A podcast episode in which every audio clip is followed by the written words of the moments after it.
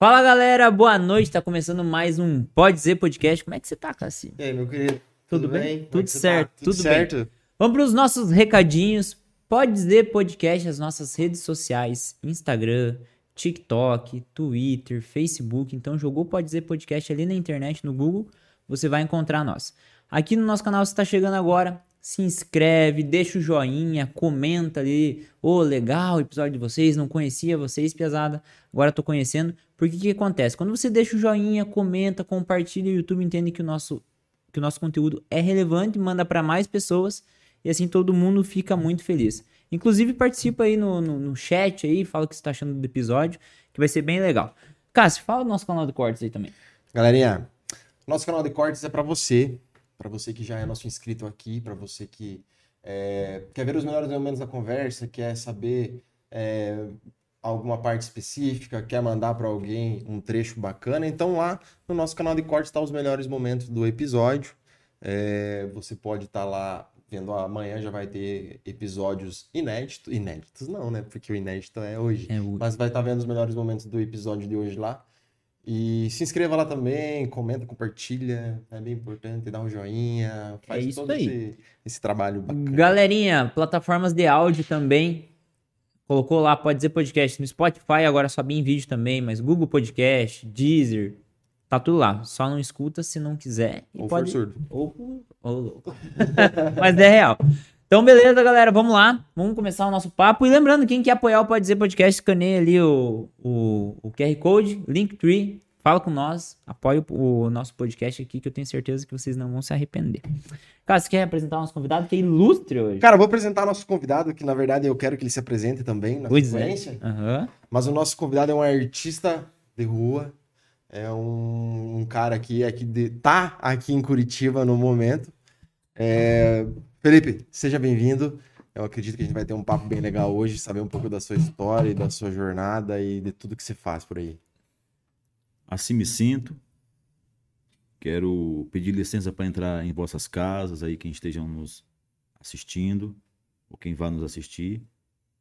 Eu me chamo Felipe dos Santos Gatinho Rocha, é o meu nome cartorialmente apresentável lá em Turiaçu, na pré-Amazônia Maranhense, onde eu nasci, no município Cabano, município Quilombola, no litoral noroeste do Maranhão.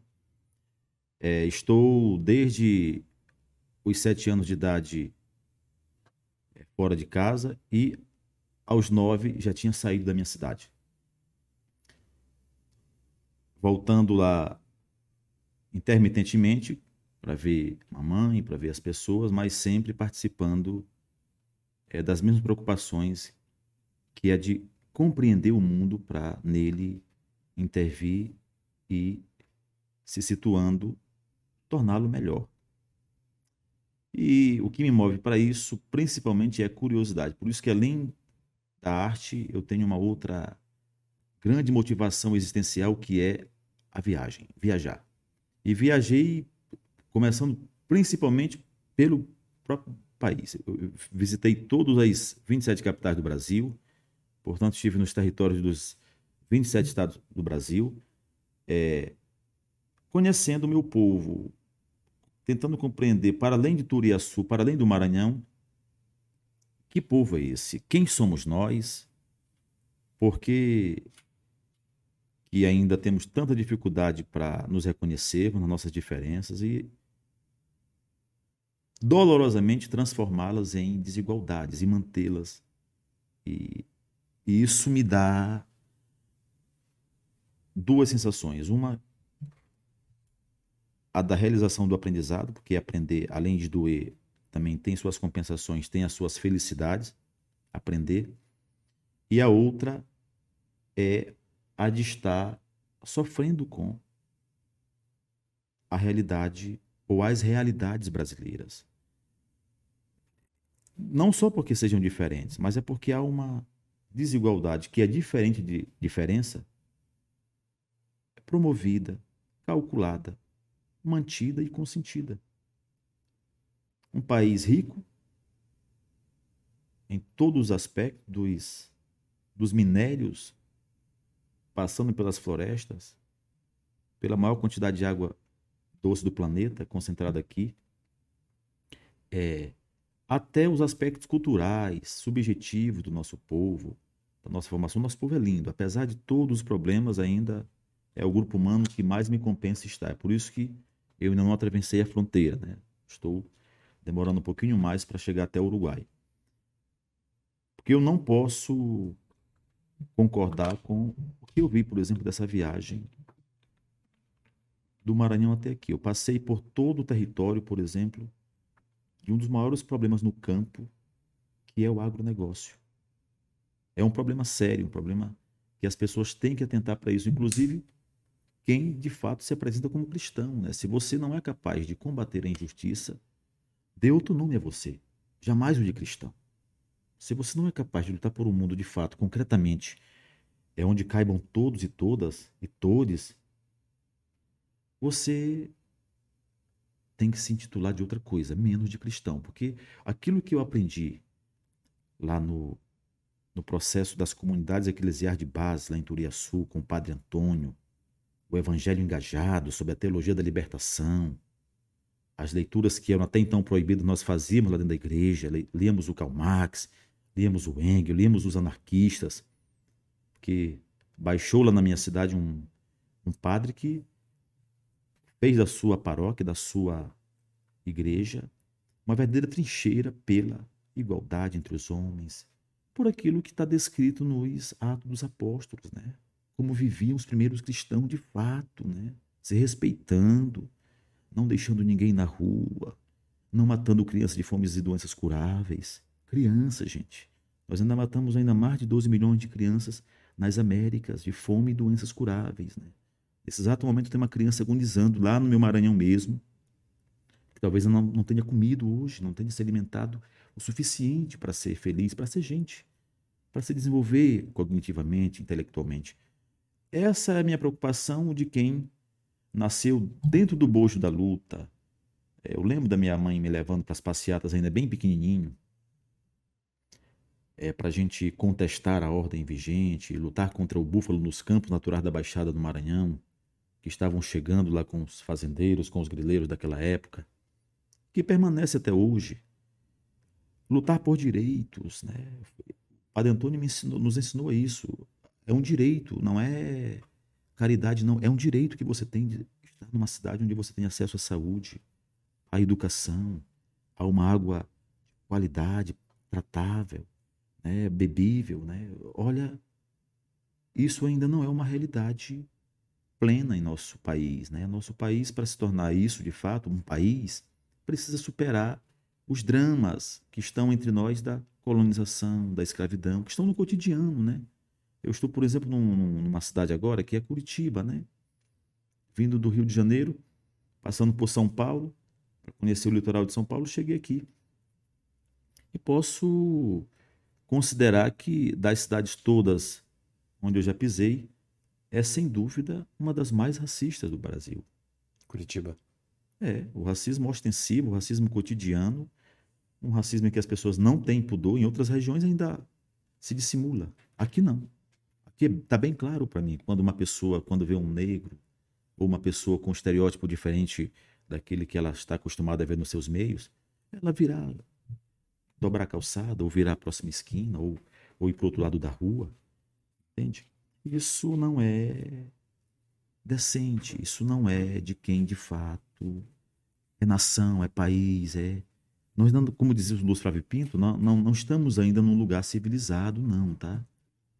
Precisamos civilizar o Brasil, precisamos fazer com que outra educação prevaleça na mudança dessa cultura escravocrata, dessa cultura colonialista, desta cultura senhorial, insensível, que, como já disse no início, continua fazendo da diferença as desigualdades. Né? A diferença, para mim, é aquilo que a natureza é. A diversidade com cada um tendo a sua luz, seu brilho, como as estrelas dão de exemplo. Estrelas, cada uma brilha, mas nenhuma apaga o brilho das outras. Entre os humanos, não. Nós somos os únicos capazes de construir nossas próprias jaulas. Para mim, são essas três as características que nos distinguem das outras espécies. Além de constituir as próprias jaulas, o ser humano é o único capaz de achar que não é animal, é o único ser humano que é animal, mas que não é, que é capaz de achar que não é animal, pode pensar que não é, e é o único que mata da própria espécie sem necessariamente comê-la. Se tiver alguma outra espécie mais indecente do que essa, me apresente, porque eu, no reino animal, por exemplo, eu não consegui ver. E é essa minha inquietação que me faz estar contestando esta ordem, estes contextos de coisas que vão se apresentando em cada estado por onde eu vou passando. É, a dor é a mesma, o que muda é a intenção e a atenção de como as causas dessa dor se dão.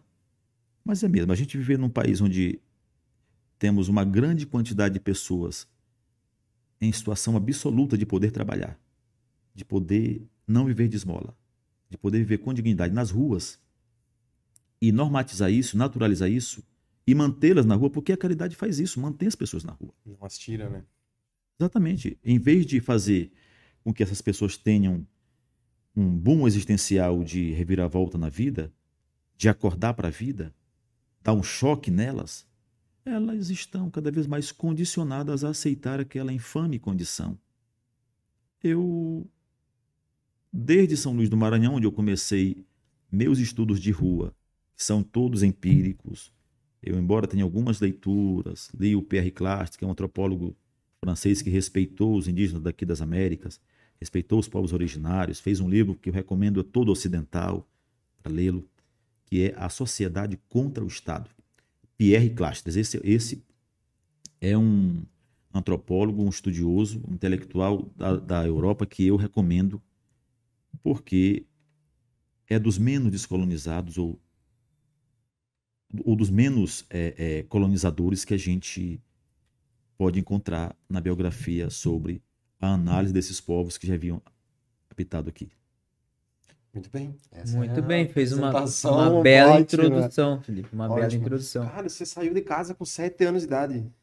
Mas aí, com sete anos de idade, você já, já Fui... tinha uma, essa noção que você falou assim: é, o mundo é muito pequeno para mim viver dentro de um terreno de 10 por 10. Eu quero ver o mundo de uma outra maneira. Eu, eu sempre fui precoce, do ponto de vista físico e mental, cognitivo, intelectual. Uhum. Aprendi, aprendi a ler e escrever autodidatamente, por conta própria. Sozinho. É. é. E por isso rejeitei a escola. Não foi nenhum pedantismo da minha parte, não. É que eu via que a escola pública no Brasil, lá no Maranhão, estava me atrapalhando.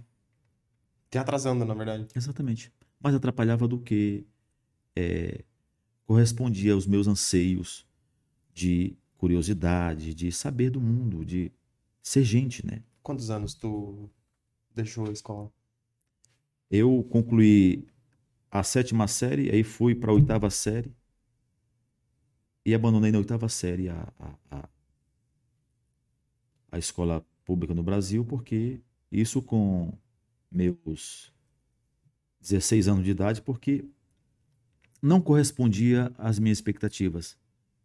A escola no Brasil, como já denunciou Paulo Freire, é um instrumento ainda ideológico de dominação e não de hegemonicamente libertação, de fazer com que as pessoas tomem tino de conhecer solidariamente o outro, para além dos estereótipos, para além da estigmatização, tomem o tino de respeitar as diferenças.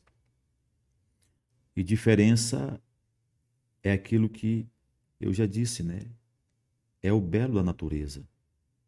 Os dedos da minha mão não são, não precisam ser iguais para que cada um tenha a sua função, tenha a sua finalidade, a sua importância, a sua necessidade de estar aqui nessa mão.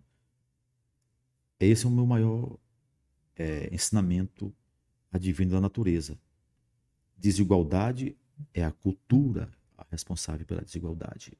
É como as relações humanas, interpessoais, intergrupais se estabelecem, em que nível, com quais sentidos, é que gera a desigualdade entre os homens. É como se apropria-se daquilo que é de todos. Deus fez isso aqui para todo mundo. Né? Olha as águas, gente. Olha a chuva para todo mundo, o sol.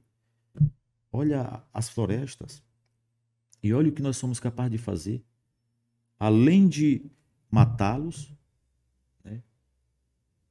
Ainda concentramos o que advém disso. Nós estamos concentrando o que vem da destruição que é causada por todo esse esse volume de insensibilidade social, que só pode ser insensibilidade para manter isso. Uma pessoa sensível jamais vai é, ser complacente com uma estrutura como a do agronegócio que eu relatei aqui. Eu vi de perto como funciona isso. Né? Jamais vai ser complacente com 60% das terras agricultáveis no Brasil estarem nas mãos de 3% de pessoas, de uma meia dúzia de famílias. E no Nordeste, de onde eu venho, no Maranhão, a coisa é pior. A consideração no Maranhão, até alguns anos atrás, era a maior média do Brasil. É, superava mesmo a concentração de terra no resto do país no Maranhão. 78, mais de 70% das terras no Maranhão estão nas mãos de pouquíssimas famílias, pouquíssimas pessoas.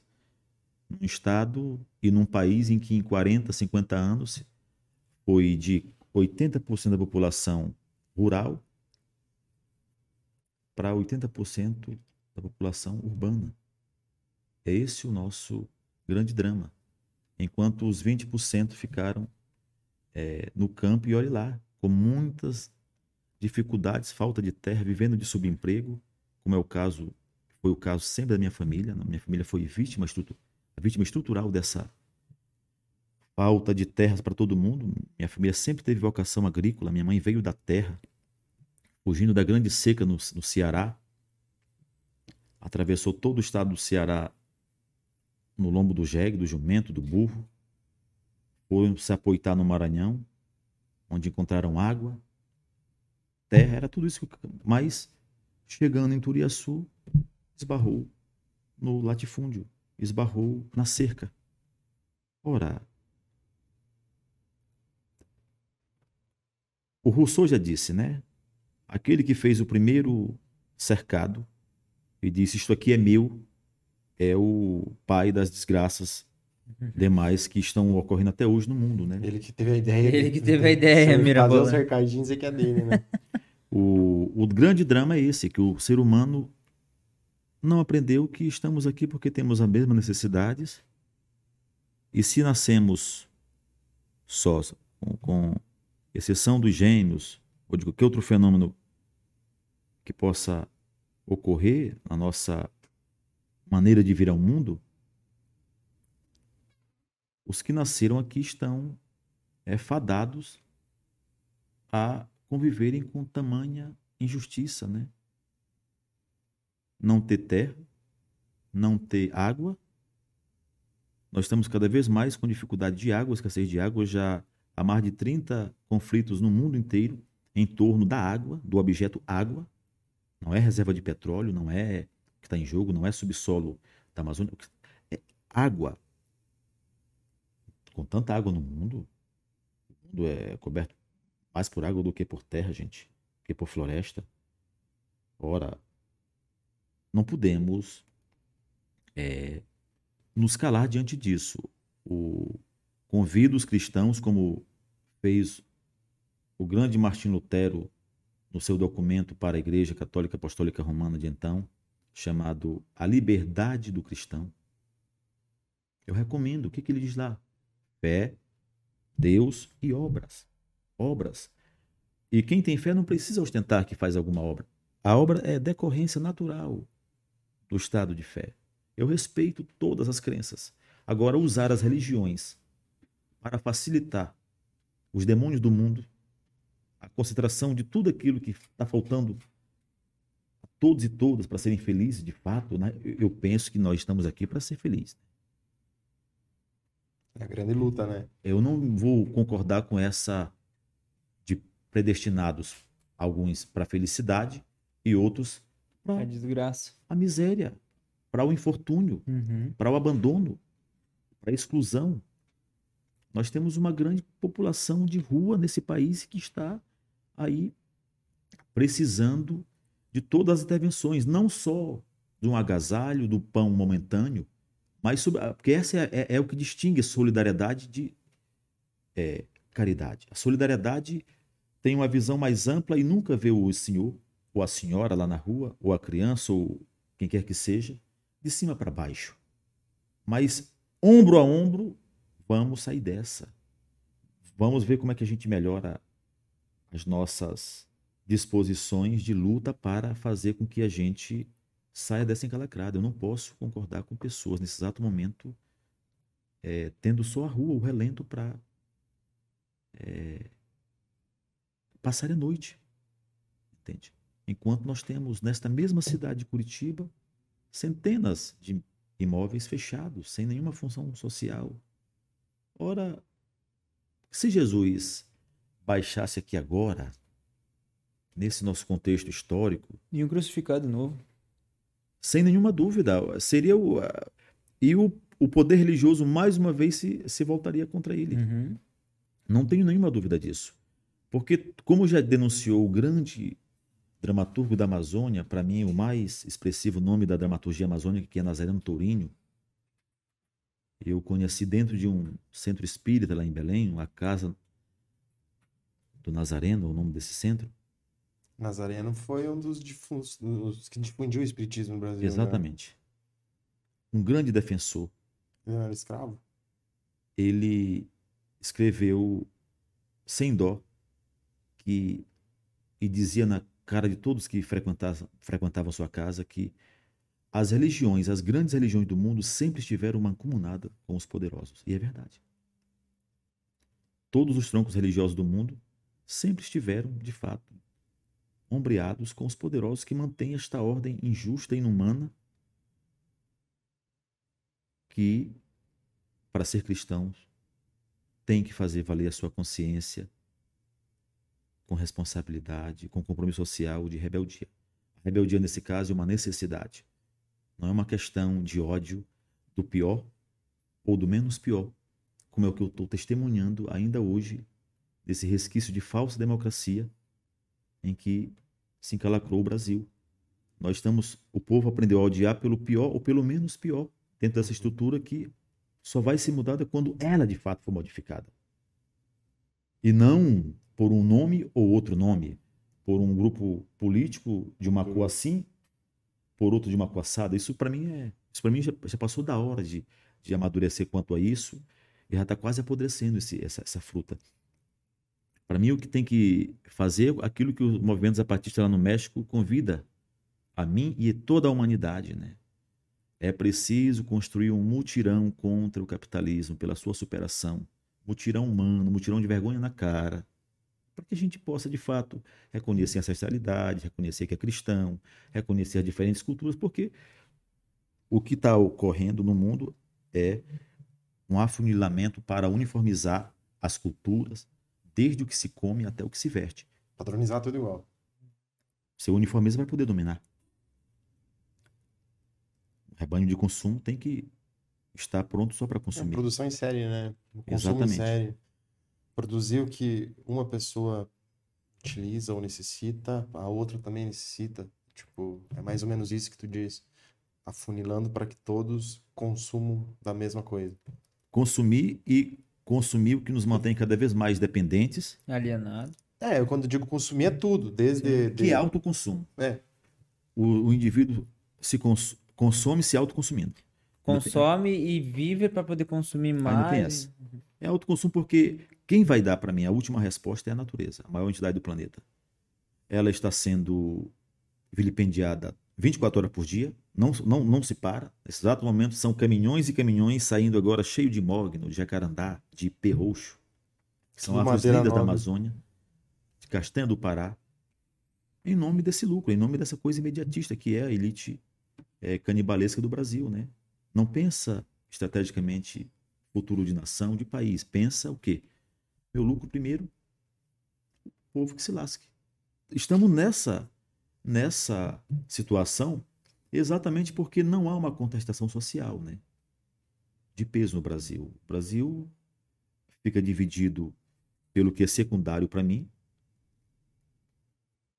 que é quem vai representar pior ou melhor o próprio sistema, uhum. mas não dá um passo adiante para de fato romper os gargalos como filhos da escravidão que somos, de toda essa desigualdade que é o, é o principal problema do Brasil, é a falta de conforto para a grande parcela da sua população, conforto social, Eu falo mais do que essa inclusãozinha aí que eles falam por dentro do capital, de empoderar a mulher para se tornar consumista, para preencher os, os vazios do capitalismo, que ele precisa da renovação, ele precisa se metamorfosear, como já disse o Karl Marx, para poder Precisa se reproduzir. deixar bonito, na verdade, né?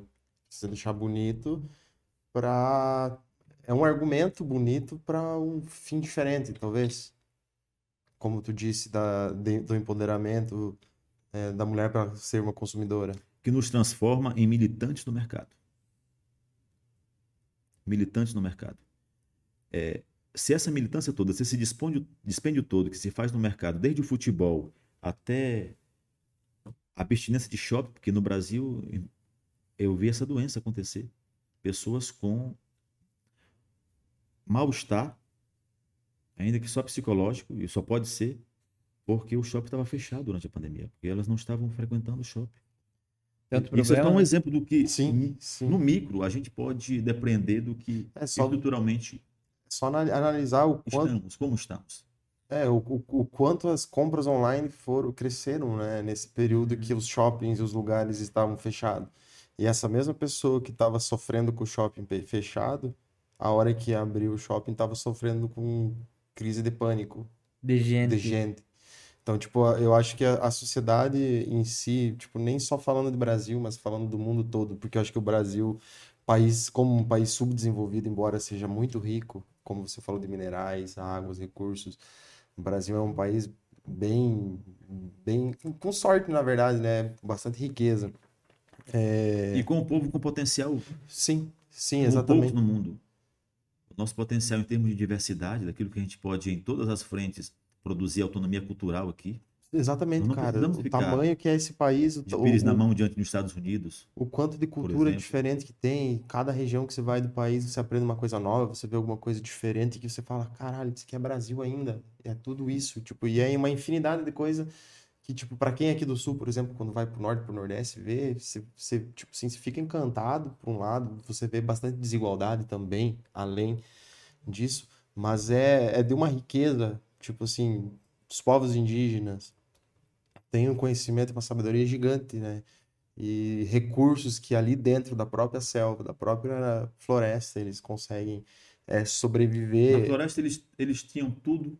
Por isso que o professor Gilberto Felisberto Vasconcelos disse que eles eram autodesenvolvidos. Tinham tudo que precisavam. Uhum. Ninguém precisava matar o outro para concentrar nada. Ninguém precisava enganar ninguém para esconder de alguém E viviam em sociedade. que todos comiam. Se alguém ia para caçada, se alguém ia para pescaria e alguém também fosse, e- mas não conseguisse o mesmo, Partilha. partilha. Isso até hoje, em rincões como o do Maranhão, Ceará, acontece esse comunitarismo espontâneo, esse comunitarismo mesmo que é atávico, está visceralmente ligado ao modo de vida ali. Mas até isso, até essa beleza está sendo ameaçada. O individualismo está tomando conta da- das pequenas comunidades, os desencais sociais locais e aquilo que vem de fora para dentro para substituir os valores locais está acontecendo. Tu acha que um pouco disso é a, é, é é a questão da acessibilidade à informação que as pessoas estão tendo A e a, e a, acessibilidade à informação, e a informação que, é, na verdade, é uma desinformação, né? Porque, tipo, não é porque tu recebe algo que você lê, que você vê, que você assiste um vídeo, que aquilo seja de fato verdadeiro. É, eu acredito que o Brasil esteja passando por algumas coisas que o, que o mundo todo está passando com a informatização e a mobilidade de você estar na floresta amazônica hoje, numa tribo indígena, e lá ter, a- eles têm a possibilidade de ter internet para poder estudar, para poder saber das coisas que estão acontecendo no mundo. Só que além das coisas boas que, que vêm com tudo isso, vem a questão dos problemas, né? Que, que, que acarreta dessa, dessa quantidade de, de informação e também eu acredito muito que é aquele lance das redes sociais hoje. E todo mundo quer estar bem, é, quer mostrar que está bem. E o consumismo, eu acho que ele é- entra muito forte aí dentro nessa parte, porque é, as pessoas querem mostrar que estão bem porque elas estão podendo consumir. Elas podem ter um, um carro melhor, eles podem, ela quer mostrar que ela está numa viagem legal, ela quer mostrar que é, ela é uma pessoa bem-sucedida, e, e eu acho que isso é um pouco que vai deixando as pessoas um pouco cega em relação ao que de fato é viver, o que é viver no offline, né, e do que se vive hoje. Isso é apenas uma nuance desse mundo informatizado. Que o grave mesmo é que é uma grande plataforma de controle social. Sim. A internet é uma grande plataforma de controle social. A internet hoje você tem todas as tendências em mão. Quem gosta disso, quem gosta daquilo, Uhum. qual é o produto que vai ser lançado, porque tem uma tendência coletiva assim, passada para ele. O pior são os teus dados, o pior é a tua vida que está ali. Uhum. Nas, porque como é uma, é uma terra de ninguém, como já disse o Chico César, a internet, você coloca ali sua vida. E aí você fica exposto. E o nosso povo não tem preparo cognitivo e intelectual para estar. A, hegemonia do que no Brasil, posso dizer com segurança, para estar diante de uma tela. Uhum. Não tem. Nós não estamos preparados para isso. Isso é uma constatação é, massiva, cotidiana. Você pode ver as redes sociais, a baixaria que é o uso dessa, dessa, tecno, dessa ferramenta, porque poderia ser uma ferramenta de troca de informação de fato. Uhum. que Informação de o ser- qualidade, né? Que edifica o ser humano, Exatamente. que, É, que empodera ele de cidadania ativa. E não nessa passividade, não nessa troca de infâmias, como escravização Isso, da informação. né? porque a, a internet, ela Ocorre. é algo que ela é uma coisa boa. Ela é uma Claro. coisa boa. Ela é tudo uma depende coisa... do uso. Sim, é como uma faca na mão de alguém. Pode ser para cortar uma laranja e pode ser para matar alguém. Sim, ser uma coisa útil de fato para a vida. Uhum. É, é aquela, é aquela segregação, é aquele cabresto que faz com que, tipo, ah, tudo bem, existe todo esse lado positivo, mas o que as pessoas procuram e o que as pessoas passam a maior parte do tempo na internet não é estudando, não é procurando ser uma pessoa melhor, não é procurando é, estudo, não é ter um estudo melhor, é sim saber da vida do outro, é, é, é esse lance, assim, sabe? É ver o que a outra pessoa tá fazendo pra mim fazer também. Eu pude conviver com pessoas de, outro, de outros países, de outro contexto de uso da internet. E posso ver que quando a pessoa tem preparo cognitivo intelectual, nível de leitura, quando a pessoa, ela, ela sabe o que procurar ali. Até um livro no PDF ela sabe onde ir, porque já tem na cabeça. Não é o caso do brasileiro. O brasileiro não tem base livresca. A, a maioria do nosso povo não lê. Nós temos uma das, maiores, uma das menores taxas de leitura do mundo.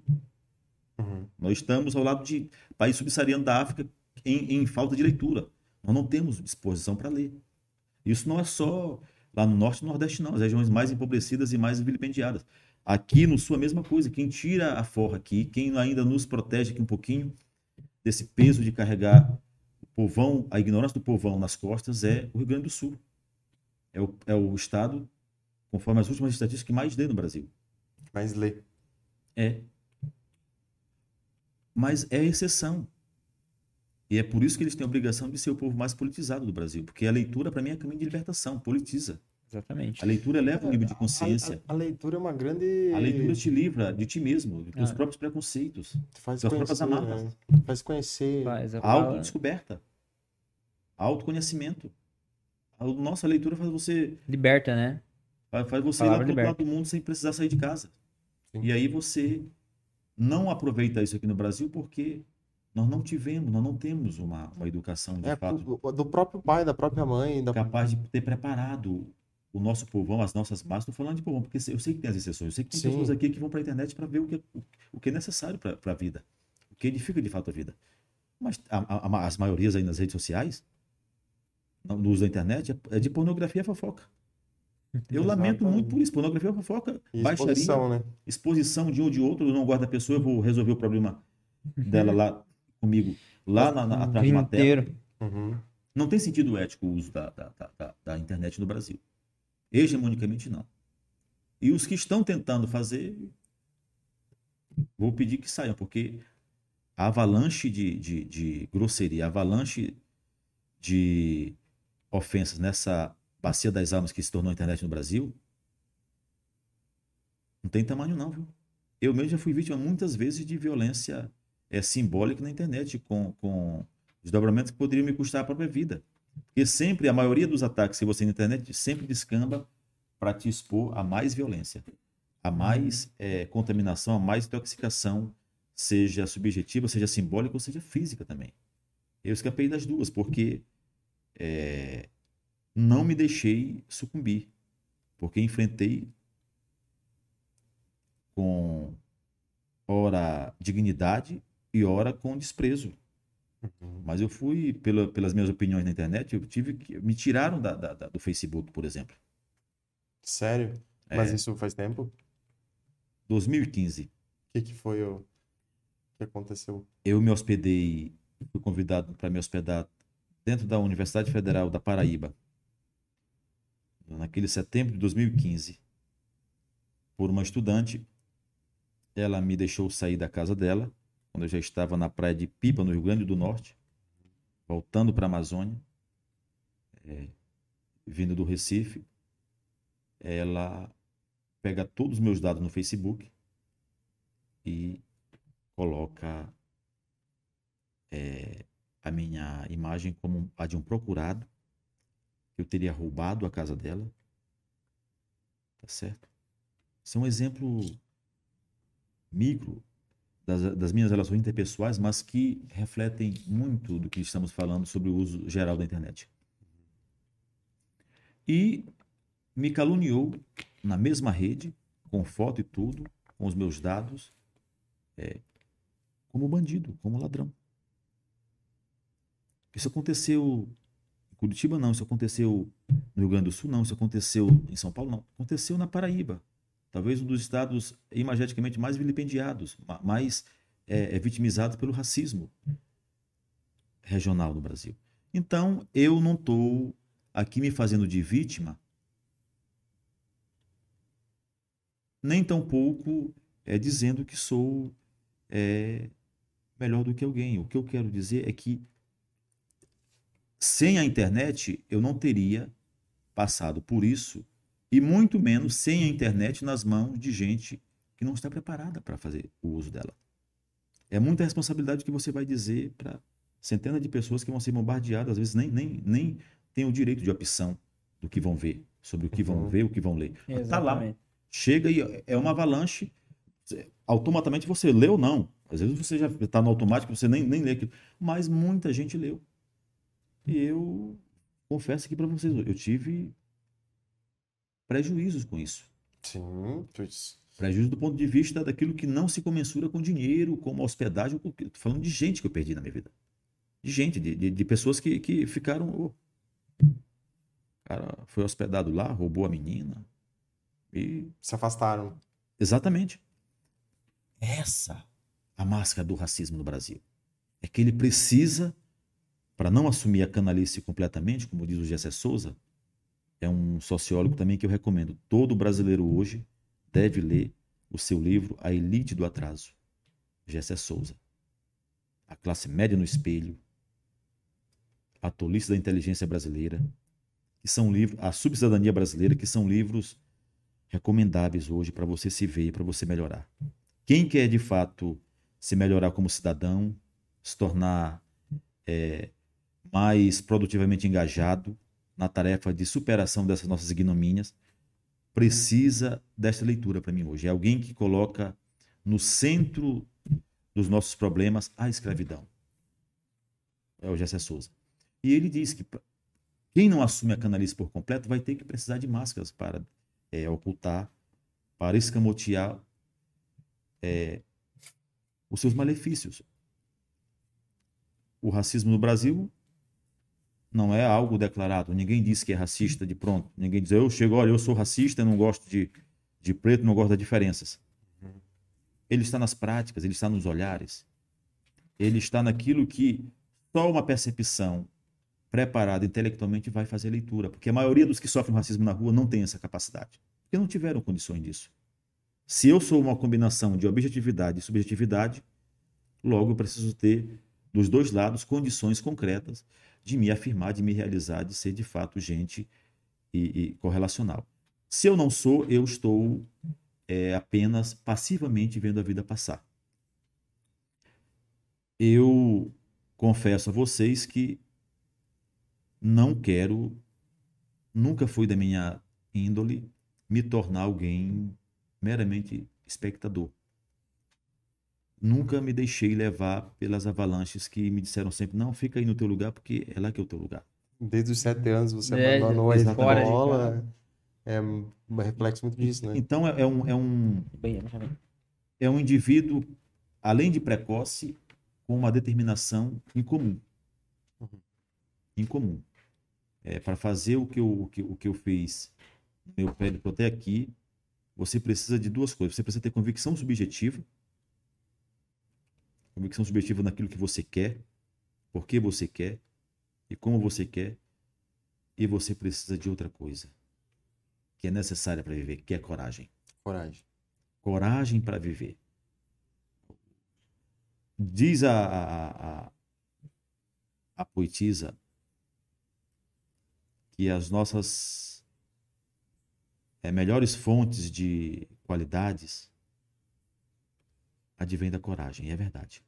A coragem é a nossa melhor, é a nossa melhor fonte, melhor fonte, todas as nossas qualidades, as melhores qualidades que o ser humano pode ter, está embasada na coragem, porque sem ela eu não teria nem condições de estar aqui para fazer este apelo aos cristãos e esta denúncia, já que eu estou falando para uma hegemonia cristã, uma cidade que é hegemonicamente cristã, o apelo de que ou a gente se mexe no sentido de mudar isso de fato, com organicidade, com compromisso social,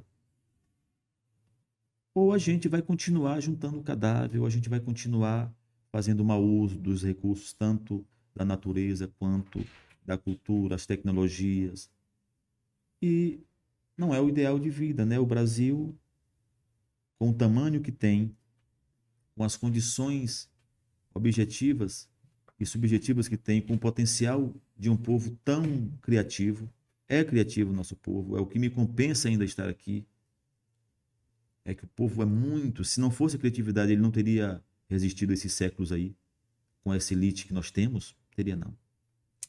Ou você cria sua sobrevivência ao modo que é, te dá as condições de você ser você mesma, você mesmo, ou você não tem condições de se chamar cidadão nesse estado de coisas, porque é um estado de coisas, né? O, o fascismo nosso comportamental, que é o irmão velho mais é, doloroso da escravidão, né? É o fascismo, ao, ao lado do, do, do, do, do racismo, são dois irmãos mais velhos da escravidão. O nosso fascismo comportamental se dá no uso da internet, se dá no uso dos serviços públicos, que ainda são privilégios de alguns e, e desprivilégio de outros.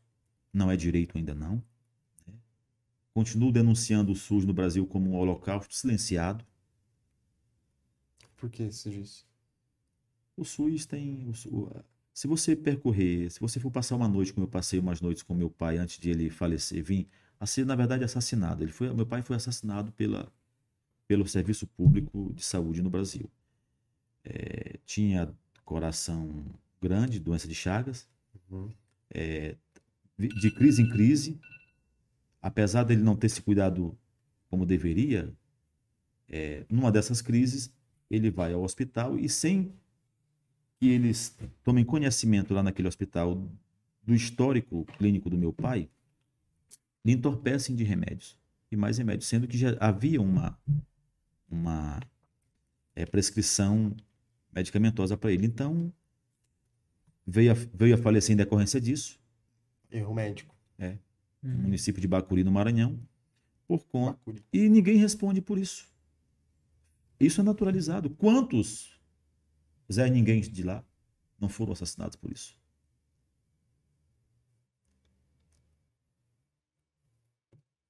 nós não temos um serviço público, na verdade, republicano. Né?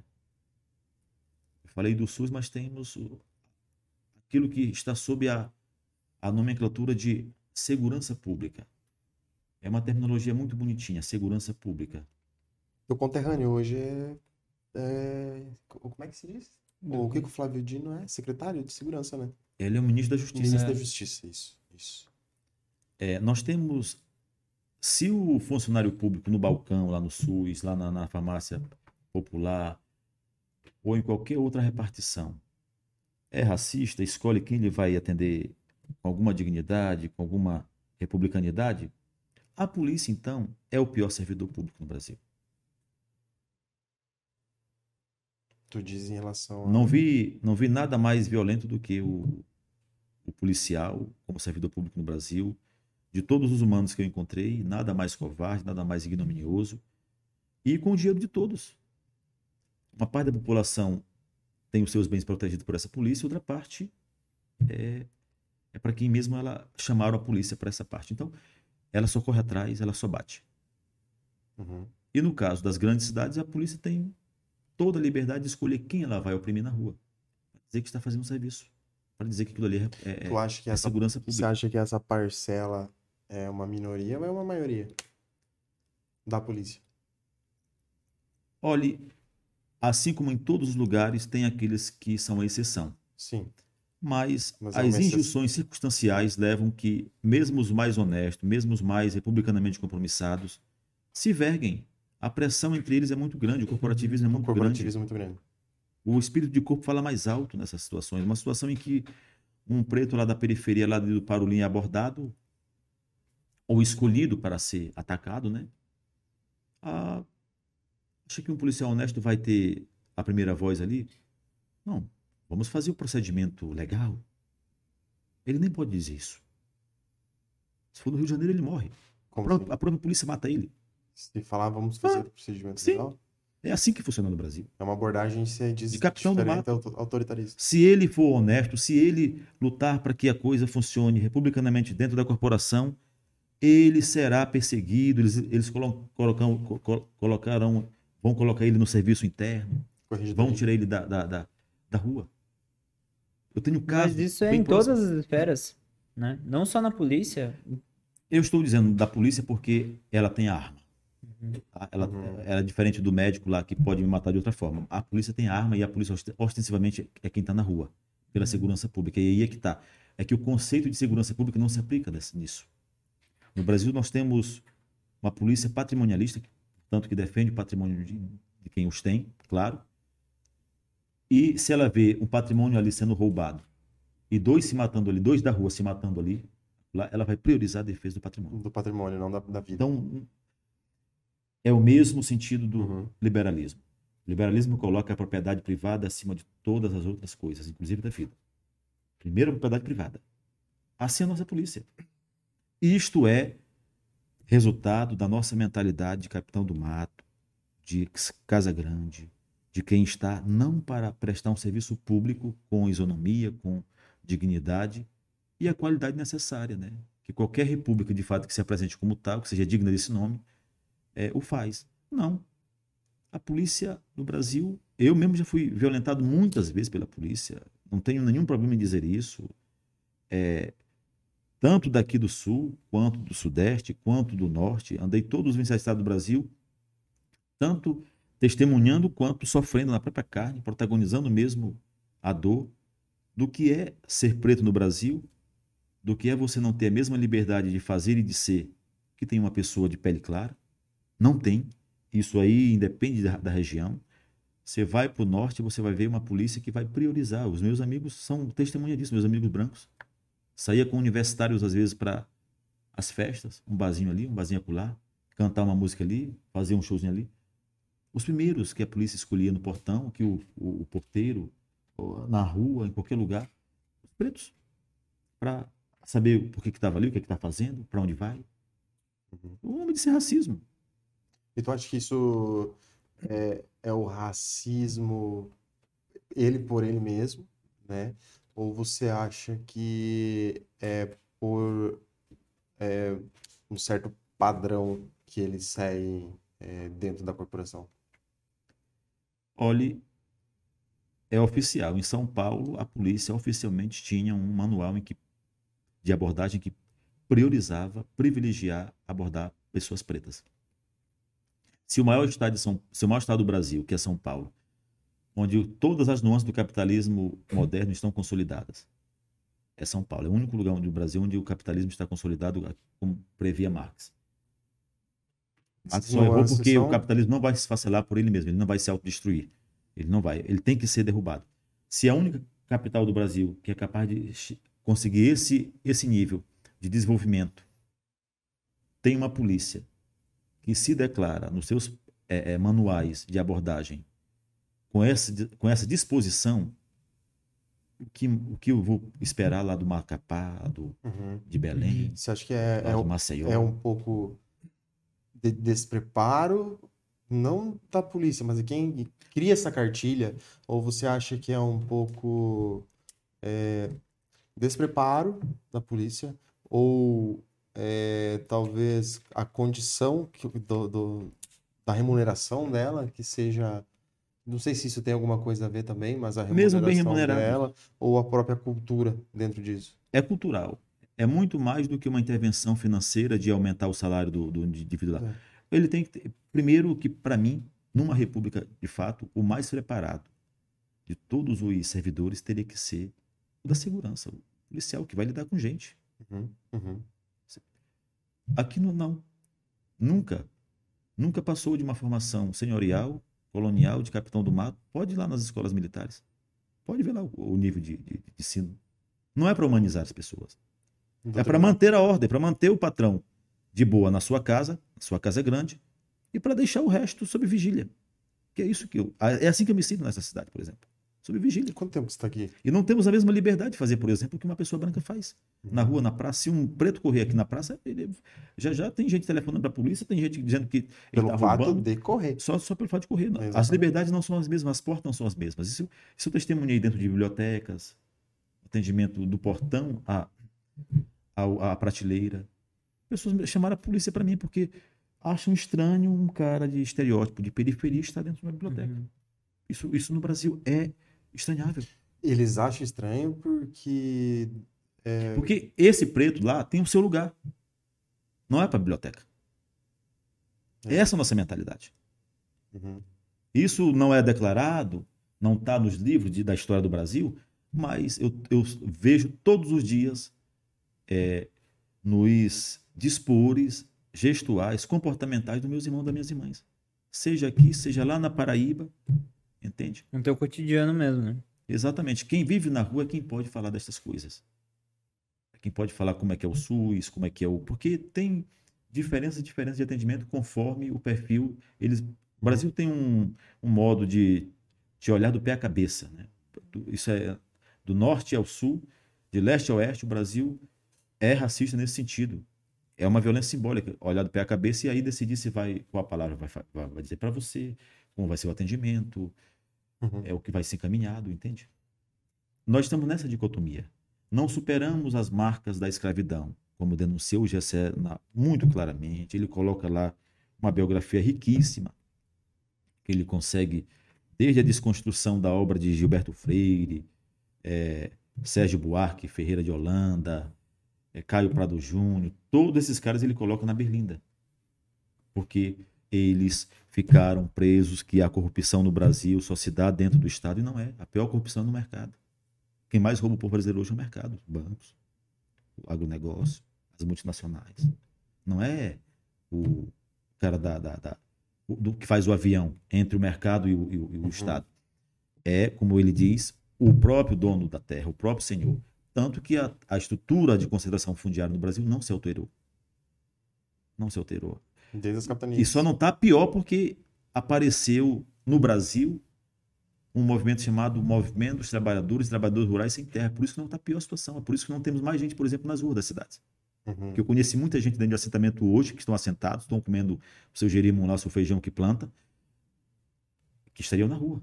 Se não fosse botar a cara e a coragem, enfrentar todo o povo brasileiro com todo o seu preconceito, porque nós temos um preconceito terrível contra quem luta, contra os lutadores do povo. São taxados de bandidos, de baderneiros, de todos os, os, os estereótipos que levam para a delegacia.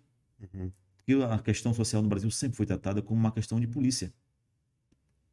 Não como uma, uma, uma questão de política pública, Uhum. de intervenção de fato republicana, de fazer com que a vida dê conforto social para todo mundo aqui, porque essas são as condições do Brasil. O Brasil tem condições para que todos e todas vivam com conforto social aqui, para poder viajar, conhecer o seu país, para poder desfrutar das coisas boas dele, para poder ter emprego, trabalho digno, para poder não se sujeitar a um pedaço de pão na feira, na rua, onde quer que esteja. Eu não quero mais ver famílias e famílias descendo dos morros, como eu vi em BH, é uma cidade de muitos morros, para comer na rua. Nós estamos falando de comer, que não é uma invenção de nenhuma cultura, isso é animal. Uhum. Distintivo. Isso não foi invenção, ninguém inventou uma, a, o, o ato de comer. A formiga faz isso. Ora, gente, nós estamos então precisando dar um salto de inteligência. Eu posso dizer isso porque eu posso comparar com outras realidades. Eu estive no Uruguai, por exemplo. No Uruguai o serviço público funciona. O Uruguai a polícia te dá boa noite, boa tarde, bom dia para depois fazer a, intervenção. Dependendo da situação. Tem situação que não dá para chegar dando boa noite, né? Boa tarde, também na, na condição de policial. Claro. Devido às Mas- proporções, né? Está faltando inteligência para reconhecer, por exemplo, que a polícia do Brasil não tem que o morador de rua. Eu não quero mais ver um morador de rua apanhando, uma pessoa em situação de rua apanhando, só por Só ser. porque ser cidadão da rua. Exatamente. Com um pouco mais de inteligência de decência republicana e de tolerância, você faz, em vez de bater no cara, mobiliza ele, se ele está dando um trabalho lá, e mobiliza o cara, mas, mas bater apenas para ostentar a violência como exemplo, É o poder, né? Na verdade, relação é de né? força e de poder. Uhum. E muito covarde, porque só um lado está armado, de fato, com as condições de, de fato, fazer o embate, né? Senão é, é massacre, porque ou é guerra ou é massacre. A briga de, de uma ou mais pessoas, de dois ou mais grupos, ou é guerra ou é massacre. Se eu não tenho as mesmas condições que meu inimigo tem, É massacre. é massacre. Se eu tenho as condições. E esse é o né? drama. Esse é o drama do nosso país. Nosso país não superou isso porque não consegue desnaturalizar essas aberrações. Desescravatura. E, na verdade, ela é muito recente, né? É, é, tipo, não que isso interfira Nós uma- vivemos mais sob ela do que sem do ela. que sem ela, exatamente. São Então, 350 é anos, mais 150 de, 150 de, de exclusão, porque esses pretos saíram da senzala para toda exclusão que você possa imaginar. É, e- Foram jogados nas favelas, de fato, foram jogados, olha, te vira preto, Uhum, não tenho compromisso uhum. nenhum social contigo, não temos compromisso com escola com você, com saúde, com qualquer outro atendimento que Você não queria liberdade? dignifica a república, pô, exatamente. E nem vamos te dar a liberdade. Você tem que roer o nosso coco, abrir nossa cerveja, entende? E permanecer no seu lugar. Exato. E o preto e a preta, sem consciência disso, dessa dor histórica, acaba reproduzindo, por tabela, a hegemonia branca. Uhum. Acaba se tornando um É capitão do mato né? do próprio preto. Eu estou estudando isso na rua. Eu estou há quatro anos, vai fazer cinco anos agora, para eu fechar um livro chamado Do Fascismo Comportamental Brasileiro, com toda a minha experiência acumulada na literatura de cordel, neste livro. Cordel é bem interessante. E posso reconhecer que muitos pretos, mesmo os meninos urbanos ou rurais, engajados em movimentos como o da cultura hip hop, como as batalhas é, é, que acontecem tanto em pequenas quanto em grandes cidades, mesmo entre eles, eles fazem o, o jogo do capitão do mato. Eles são, eles são lobo do próprio preto, eles são lobo do próprio homem. Porque é essa a hegemonia do capital. Competição, é, o- é isso que move a hegemonia do capital. Sem competição não há, não há capitalismo, não há ninguém explorando ninguém. Uhum. É fazer com que o outro seja sempre batido, portanto, se- se- seja sempre visto como uma ameaça e não como um colaborador. Uhum. E a outra coisa é a concentração dos poderes. Né? Todos os grupos que se organizam em torno, mesmo quando dizem que estão contra o sistema, reproduzem hierarquia, reproduzem a burocracia e reproduzem a centralização do poder. Que são as três eh, mais dolorosas eh, coisas que a gente possa lidar no nosso tentar fazer a, a luta, tentar fazer a revolução acontecer, é o nosso método. É Uhum. como nós fazemos as coisas entre nós mesmos. É o que nós reproduzimos. É quando nós estamos sendo racistas, é quando nós estamos sendo fascistas. Essa é a pergunta. É quando não estamos sendo de fato apenas a reprodução daquilo que dizemos combater. É essa uma das causas de eu não estar organicamente no outro movimento, porque você vai para dentro de um movimento onde as pessoas, sem consciência de classe, porque só sem consciência de classe se faz isso, se tornam inimigas uma das outras por questão menores, por questões bem menores, por meramente de ego, às vezes. Já vi movimentos que poderiam dar coisa mais benévola para a cidade, para o Estado e até para o país, morrerem por conta disso. Em vez de dar uma contribuição que legitime a luta contra a injustiça, a reproduz. Porque é no método que a gente diz quem a gente é, é como a gente faz as coisas. O padre Antônio de Forja me ensinou isso. E não adianta eu ficar pregando aqui para vocês se eu não dou um exemplo de, de líder, de fato. Se eu não consigo abrir o olho do meu povo para aquilo que é premente. Criança morrendo de fome, mulher morrendo de parto, como se parto fosse doença. Não. Ele está errado. Deus não quer isso. Jesus não quer isso. E dizia na igreja, e incomodou. Dividiu as águas. Divisor de águas. A elite, Quando incomoda, eles encostam. A elite né? do meu município foi toda para. Lembro bem, a igreja adventista. Foi quando, ela foi, foi quando ela foi fundada. É. Para fazer frente. Tanto para mobilizar gente, para entrar na luta, que para mim foi um erro das SEBs lá no Maranhão, foi entrar na luta eleitoral. Eu não acredito no voto, tá? Acredito que as pessoas, os seres humanos, serão capazes de mudar as suas, as suas realidades sem o voto. O voto apenas legitima a manutenção disso tudo aí. Por isso eu não, por isso eu não voto. Eu digo a todos e todas isso sem medo algum e digo por convicção porque você vota, você legitima o inimigo, você legitima a competição, você legitima todos os algozes dentro e fora de você. Uhum. Você atesta, né? Sim. E ainda mais que a agenda do voto, a agenda do voto é, é, é liberal, desse voto aí é, instituído, imposto pela burguesia. Você é contra o voto ser obrigatório? Sim, não é. O voto não, o voto é para legitimar aqueles que já têm uhum. poder, todas as formas de poder, seja o dinheiro concentrado, seja outros, outros recursos, outros capitais, terra, gente, é, cérebro, etc. E tal. Quem é que está comprando hoje os cérebros, as cabeças mais bem preparadas do Brasil? Quem tem dinheiro. Quem tem dinheiro. Uhum. Ah, em, onde estão os nossos cientistas? Onde estão as nossas, as nossas cientistas? Não é fazendo pesquisa para o Brasil. Exatamente. Então, é a noção pública republicana de socialização do conhecimento não é uma realidade entre nós porque quem dá a última palavra é o mercado.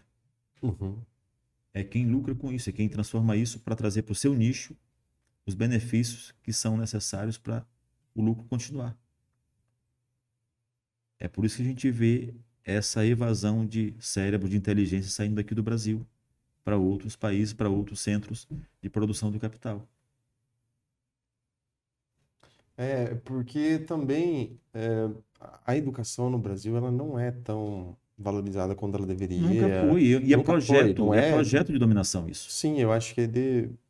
é bem isso, né? Tipo, por que, que eu vou fazer isso? Isso é calculado. Por que, que eu vou deixar o povo é, desperto? Por que, que eu vou deixar as pessoas com, com a sabedoria e a capacidade mínima de decidir as coisas que ela quer fazer por ela? Por quê? Vou Aí vira uma ameaça, né? Colo... Exatamente. Vou colocar o cabresto, uhum. vou fazer com que as pessoas não se desenvolvam a ponto de me contestar.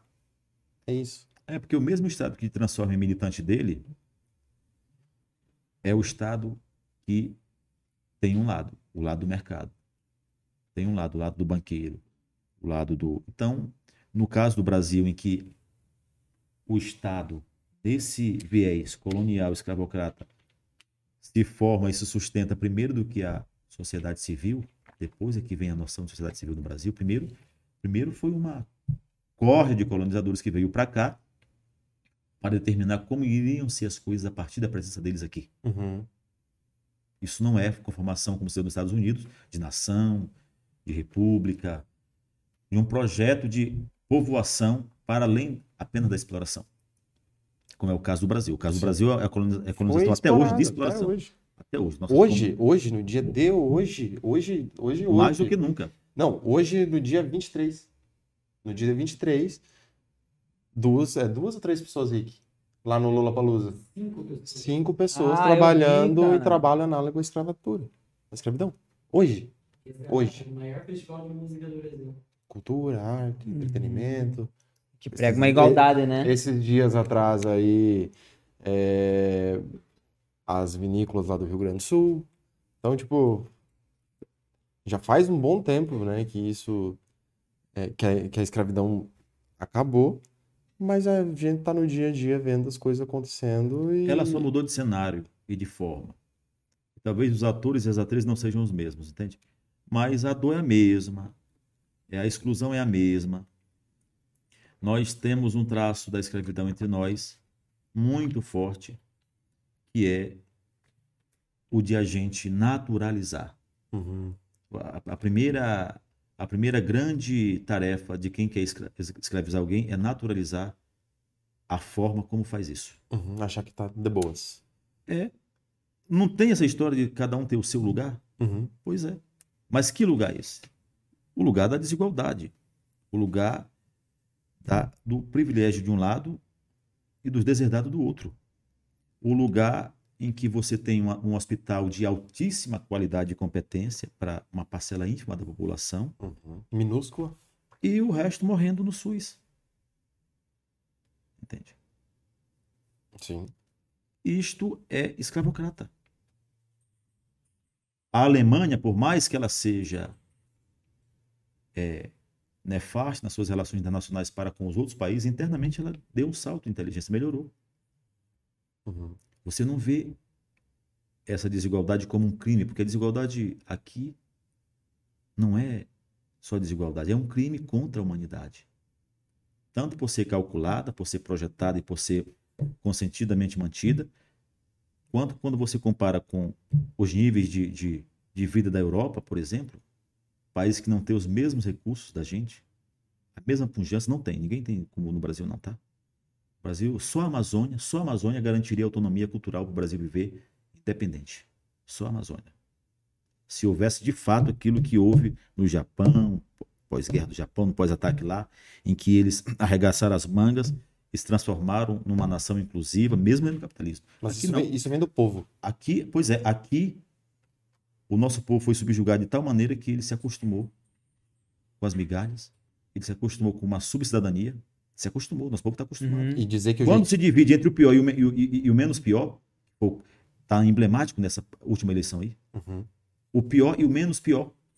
Eu vi, o, o- gente, como é que pode tanta mediocridade assim, com um povo tão inteligente? Então, tem um condicionamento para que o povo politicamente seja passivo, ordeiro e mantenha-se no seu lugar, Que é o da, da senzala. da senzala. O resto é fazer o que a Casa Grande lhe ordene, porque afinal de contas, como já disse o poeta, né? Manda quem pode e obedece quem tem juízo. entende? E é assim que nós estamos. E assim é banda Isso perpassa os serviços públicos, privados, isso perpassa as relações interpessoais, perpassa as minúcias do existir brasileiro. Se não tiver espírito antropológico, não entre nessa que eu entrei, de conhecer o Brasil mesmo chegando a pé nos lugares, chegando de bicicleta, com a cara empoeirada, é, enfrentando todos os olhares possíveis. Como é que eu vou ser recebido nesse lugar? Eu chegava assim. Não tiver, não entre, porque é de pirar a cabeça. É de fazer você enlouquecer. Uhum. Um país, ao mesmo tempo, tão bonito e tão feio. Ao mesmo tempo, tão alegre e tão triste. Entende?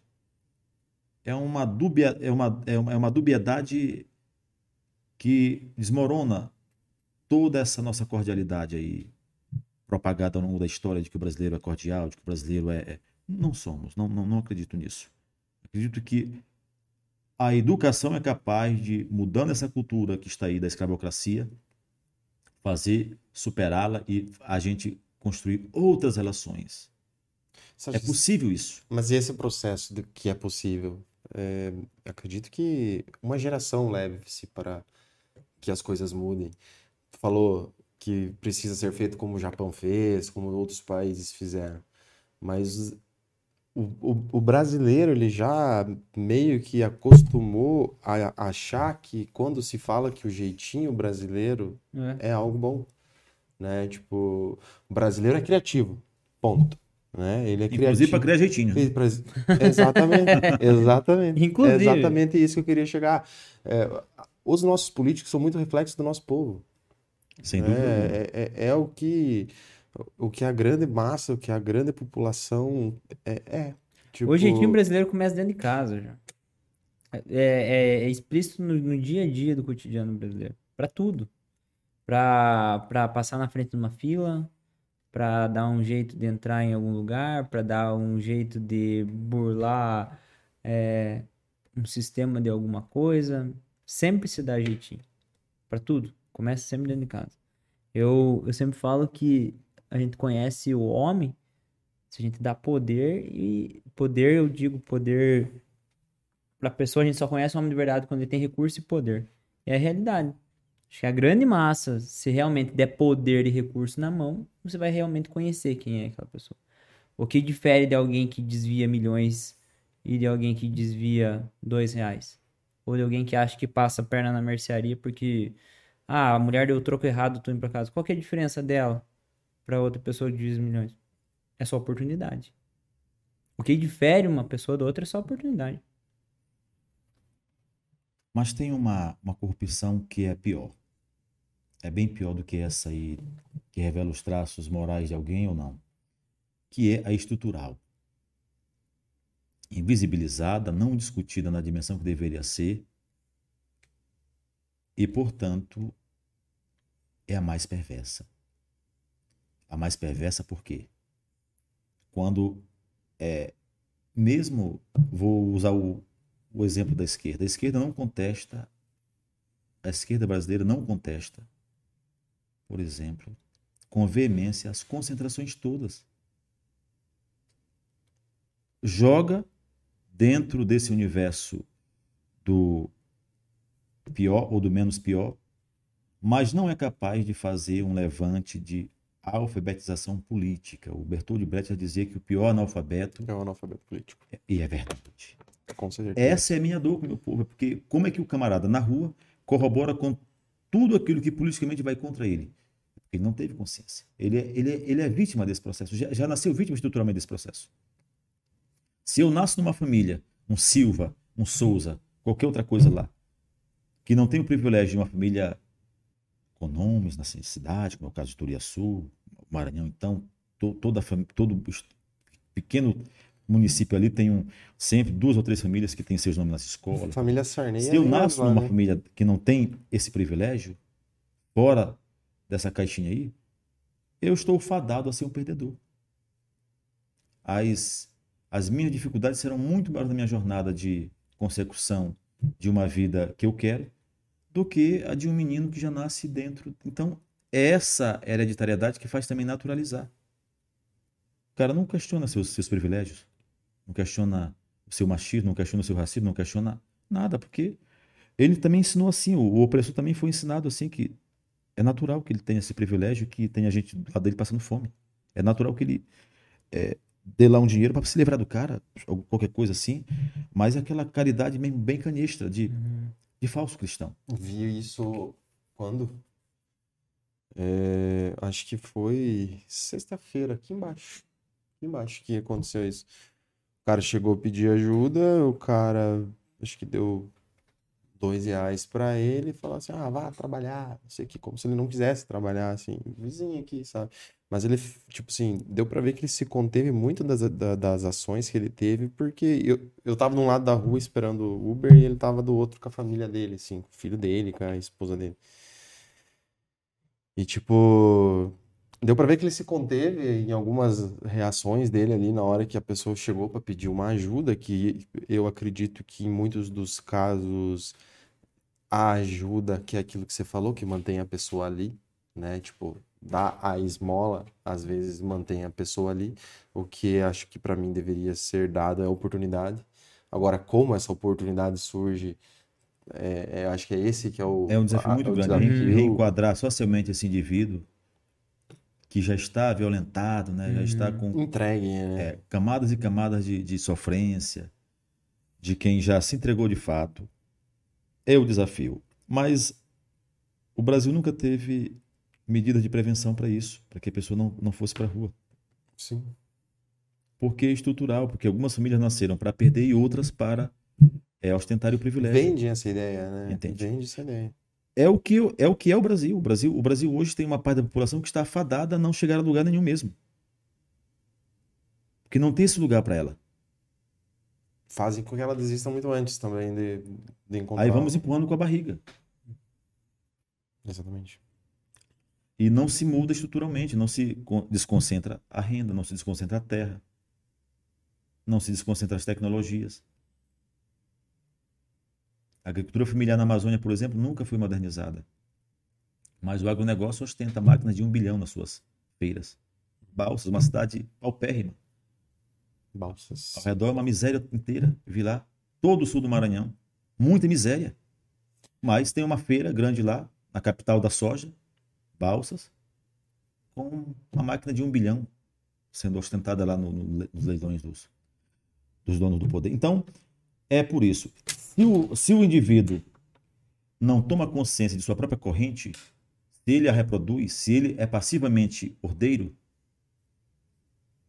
aí não vai ter senhor que vá fazer nada por ele, a não ser dar uma esmola, mantê-lo nessa condição. O só os escravizados é que são capazes de se libertar. Só eles e elas. Fora disso, por isso que eu digo, o- Karl Marx errou quando previu que o capital ia se destruir por sua, sua própria disposição deletéria. Mas não é verdade isso. Que causa para o capital se autodestruir já rolou muitas. Todos os dias eu vejo na minha frente. É insustentável, inviável. E o planeta está dando a- já os sinais e amadurecendo cada vez mais de que a, a conta vem. E vai vir muito cara. Infelizmente, até lá, os que continuam na sofrência e na exclusão, padecendo a desigualdade, vão continuar sofrendo. E os que estão em cima vão talvez comprar terrenos lá em Marte, vão para a Lua, porque quem vai povoar um planeta sem água, Uhum. com água cada vez mais é, ácida, com o ar já cancerígeno em alguns lugares do planeta. O ar que você respira já está cancerígeno, ele já é potencialmente cancerígeno. Com a mesma dor da mulher escravizada hoje, é a mesma que onde começa o capitalismo, lá nas fábricas de Londres, da França, da Itália, trabalhando 15, 18 horas por dia, conforme os cadernos de fábrica, Uhum. crianças trabalhando. Hoje nós tivemos crianças trabalhando jogadas, saíram da senzala para as ruas, nas ruas. Aqui mesmo, nessa cidade que se pretende moderna, que se pretende avançada, entende? Então, a modernidade tem que estar para mim ao lado da dignidade, senão é apenas um arremedo, é apenas uma uma fantasia, um ouro que brilha falso. Pra gringo ver. Uhum. O Brasil é feito pra gringo ver. Felipe, além de toda essa parte sua de conhecimento, de toda essa tua caminhada, você é artista também, né? Como foi isso? Você, esse gosto pela arte, você herdou desde pequeno, é, as apresentações pelo Brasil, pelo Brasil, como que é essa receptividade do povo por ser artista de rua? Olha, a única capital do Brasil em que eu me senti respeitado como artista de rua é o Recife. Pelas condições de formação histórica da, da própria cidade do Uhum. Recife, Uhum. que é diferenciada dentro, dentro do Nordeste, dentro do Brasil. Enquanto para outras partes do Brasil vinham canhões e, e soldados, no Recife você tem a primeira biblioteca pública do Brasil, você tem a primeira faculdade de Direito, berço de um Rui Barbosa, um Borba Filho. Estou falando, citando aqui dois indivíduos que pensavam o Brasil decente. Não aquele intelectual de gaveta, nem para ostentar e massagear ego na frente das, da- das telas, mas pensavam um Brasil que incluísse a todos e com inteligência. Inclusive os artistas de rua, né?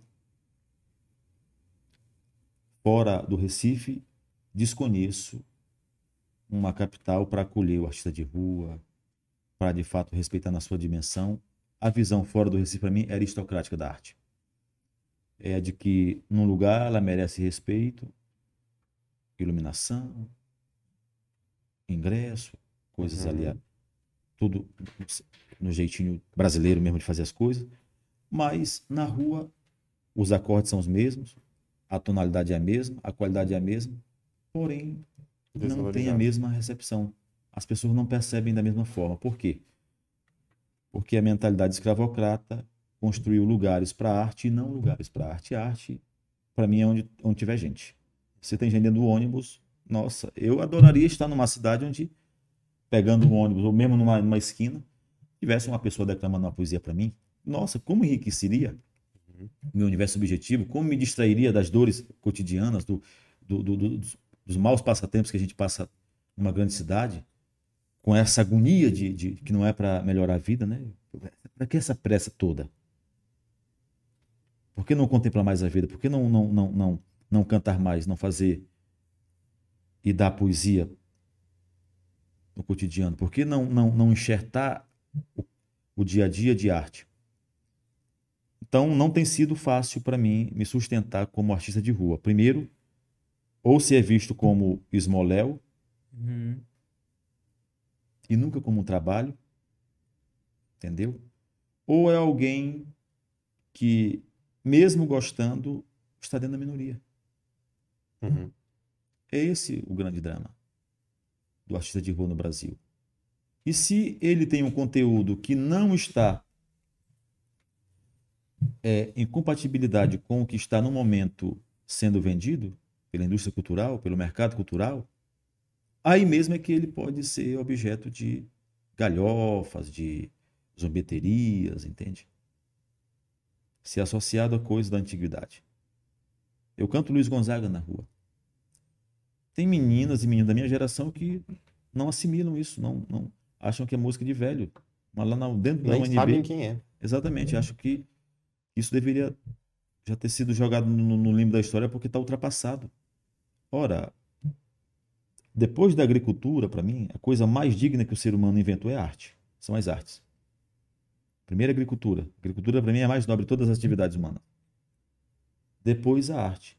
E a arte, diferente da agricultura, porque os, os cenários da Terra podem mudar, mas de um livro não. Se você conservar o livro, por exemplo, para ficar naquilo que eu mais gosto de fazer, que é escrever, você guarda um livro. Tem publicação aí do tempo do faraó, foi revelado agora, e a gente pode conhecer outros tempos sem precisar Estar lá. ter vivido? Uhum. Eu vou, portanto, cantar para vocês uma música de minha autoria chamada Sagrada Fumaça.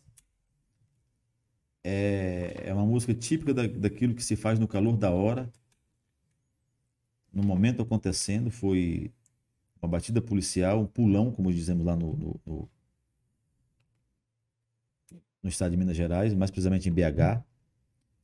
Eu estava vindo de uma intervenção que eu estava fazendo na rua, no bairro ou no Morro das Pedras.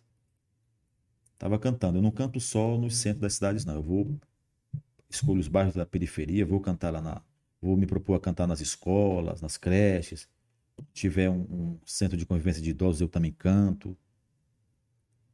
É a consciência da função social da arte.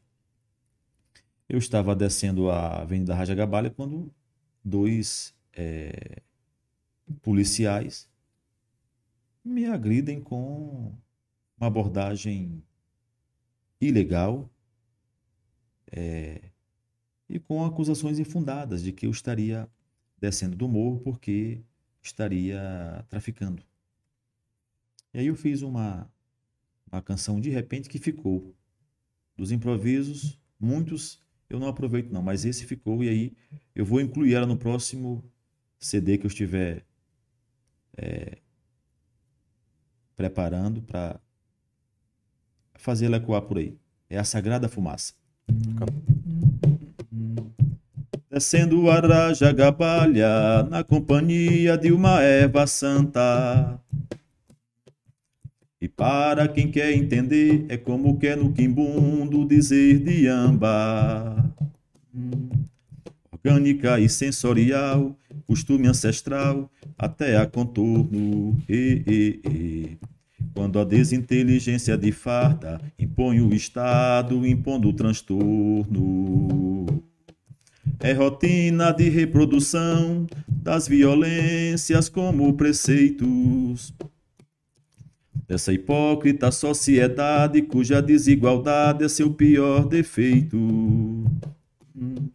Pensei nisso depois do pulão, na Alvares Cabral, de mente expandida, e, e, e. Sentindo alegre compensação de que seu uso plural afirma a vida. Parabéns a Pepe Murrica pelo salto de inteligência que soube para além do maniqueísmo de conveniências, provando que o problema jamais foi a maconha, mas interesses inconfessáveis sob segurança pública sem vergonha. A quem não queira reconhecer minha objeção de consciência. O pior vício é a injustiça e o ódio covarde sob aparências. Da polícia que é preparada para selecionar pobres pretos e pretas. E, e, e. Enquanto com fumantes da grana negociam por fora e passa a mão na cabeça. Planta de cura e poder, prazer conviver sob seus efeitos. Presente da vida as culturas, na sábia natura conectores afeitos. De cabeça feita erguida, pergunto no banco da Assembleia. E quem lucra no controle racista sobre o maconheiro em volta dela. Parabéns ao Uruguai pelo salto de inteligência que soube para além do maniqueísmo de conveniências, provando que o problema jamais foi a maconha, mas interesses inconfessáveis sob segurança pública sem vergonha. A voz, cara, velho. Fora isso, tem várias músicas na internet, samba e tudo mais, né? Você, desde que saiu, você canta na rua. Eu saí de Turiaçu no, no caminhão de camelô. Conheci um, um cabra lá do Pernambuco chamado Cícero Gago Com nove anos. e ganhei o mundo de festejo em festejo pela cidade do Nordeste, vendendo em cima da lona balde, sulanca, confecção, um bocado de traça. Uhum. E nisso entrei em contato muito fortemente com a música nordestina. Além daquela que já tinha feito a minha cabeça lá em Turiaçu, nos terreiros, terreiro de Pagelãs, terreiro de, de, de Umbanda, Candomblé. É, além de tudo isso, além do meu, do meu convívio na infância, o Nordeste me deu a música diversamente mais rica do Brasil como base para minha formação musical. Então, Uhum. eu componho do coco, passando por todos os gêneros do forró, maracatu, frevo, toada de boi do Maranhão. Tudo isso está no meu rol. Eu fiz um, um disco chamado Milagre de Ateu. Cada uma música, são 13 músicas, cada uma música é um gênero musical de raiz do Brasil. Tem de samba ao carimbó. Do carimbó ao shot, né? Carimbó e paraense? É. É, né? naquele território que, que se dá as primeiras impressões do carimbó e é onde eles se desenvolve e chega até nós, né? Sobretudo tanto no litoral quanto no interior do Pará, né? Mas especialmente na faixa litorânea é onde o carimbó, porque o carimbó está muito mais associado à vida caiçara, ao modo pesqueiro de viver, Uhum. entende? Mas tem também o nosso carimbó rural, de comunidades que viviam da roça, não necessariamente da pesca, né? Mas é música rural, é música não urbana, que pode ser litorâneo rural, é música coletiva Brasileira, acima de tudo, né? e brasileira. O, o grande compensador do Brasil é isso, é que apesar de todo esse sofrimento, é um povo que ainda reage com festa. É um povo que ainda consegue se organizar em torno de uma música, em torno de uma dança. E isso é muito bom. Uhum. Isso, Povo alegre, né? isso a Europa não tem não, tá? É muito difícil encontrar na Europa uma dança que resista a mais de 200 anos. Viajou pra fora também. Não. Eu não estive, só estive na Bolívia, estive no Peru, mas para a Europa não. Estive em, em- em- no Uruguai, na Argentina, América do Sul. na Venezuela, América do Sul. É, mas eu tô com dois convites para ir para a Europa. Eu tenho dois amigos é, que moram lá, são artistas de rua também lá. Se deram, se deram condignamente bem lá. Já compraram até casa para as mães aqui no Brasil com o trabalho que eles fazem nos trens. Uhum. Na Metrô. Espanha, é. Trabalham muito nos trens. São respeitados como pessoas, são respeitados como artistas, são respeitados como gente. Mas por que isso acontece internamente na Europa? Porque ali não teve a experiência da escravidão. Aqui é muita hierarquia, Uhum. é muito capitão do mato e é muita gente dizendo o que é e o que não é. O que é que deve ser arte, onde ela deve se manifestar, e o que não é e onde ela não deve se E o que é manifestar. vagabundagem? Exatamente. Você não acha que isso acontece em algumas nuances só? Porque a gente vê muito, principalmente que a gente acompanha mais no futebol, muito caso de racismo na Europa, né? Os brasileiros que vão lá, os pretos que vão jogar lá pra fora, é como se fosse fantoches lá dentro. No campo eles É, eu, servem. tô- eu- eu jamais disse que a Europa não é racista. A a, a Europa é mais estruturalmente. O- Uhum. O, que, o que eu estou dizendo Escrava é tudo. que as nossas condições cotidianas nem de perto se comparam às da Europa. As relações interpessoais, de como, Uhum. por exemplo, a arte é tratada lá, lá eles leem mais, rapaz. A França, em pequenas cidades, eu tenho um amigo que fez esse relato para mim. Ele estava em Lyon, estudando Candomblé na França, com uma bolsa pública aqui do Brasil, foi para lá e constatou, numa cidade pequena como Lyon, pessoas ao sol de meio-dia, de sábado e domingo, fazendo filas para pegar um livro. Nesse tempo, ele até me informou que a média de leitura da França era de 12 livros por pessoa. Ano. Por ano. Pois é. É. Então, é um povo mais sensibilizado para as artes, sim, sem Sim. dúvida alguma. É claro que tem aqueles contextos em que prescindiu o livro, em que prescindiu é, a cultura letrada. É só a oralidade que prevalece. Na Amazônia nós temos exemplos disso. O carimbó é um exemplo disso. O carimbó não é de pessoas letradas. O carimbó é de pessoas que se amalgamavam, se reuniam em torno da dança pela identidade cultural. Mas não tinha um líder que foi para a academia para estudar, para fazer a letra do carimbó. O carimbó era tirado todo o cotidiano, a linguagem dali, com os termos dali, com os recursos dali. É dali mesmo que ele faz o tambor, é dali mesmo que ele, que ele tira o, o verso, é, da- é ali mesmo que ele canta. Esta é uma exceção, são exceções que estão, como eu já disse, em relação ao que é belo no nosso país, o que é bonito deve permanecer, ameaçada. Sim. Porque a música de raiz no Brasil, para se sustentar, sem intervenção do Estado que não seja deletéria, ela vai para onde? Para o mercado. Perfeito. E o mercado jamais vai ter o mesmo compromisso Não, nem quer. manutenção das características. Não Pelo quer. contrário, eles descaracterizam para poder dominar. isso. Sim. É uma das formas de você localmente dominar um povo, é você inferiorizar tudo que for dele ali, tirar a roupa dele, dizer que a tua roupa é mais importante do que a dele, Uhum. que a tua fantasia é mais bonita. Foi isso que fizeram com, Com os índios. com os indígenas. Deram roupas, né? com os povos originários daqui. Perfeito. Os povos originários daqui não tiveram nem escolha. Entende? Foram massacrados sem escolha. Eles não puderam sair Isso daqui. nos livros de histórias não contam, né? Quer dizer, contam, mas é que conta bem superficialmente É que é a parte- verdadeira história É, é brasileira. parte do projeto da manutenção deste poder interminavelmente capitalista, porque o Brasil não nasce capitalista, Uhum.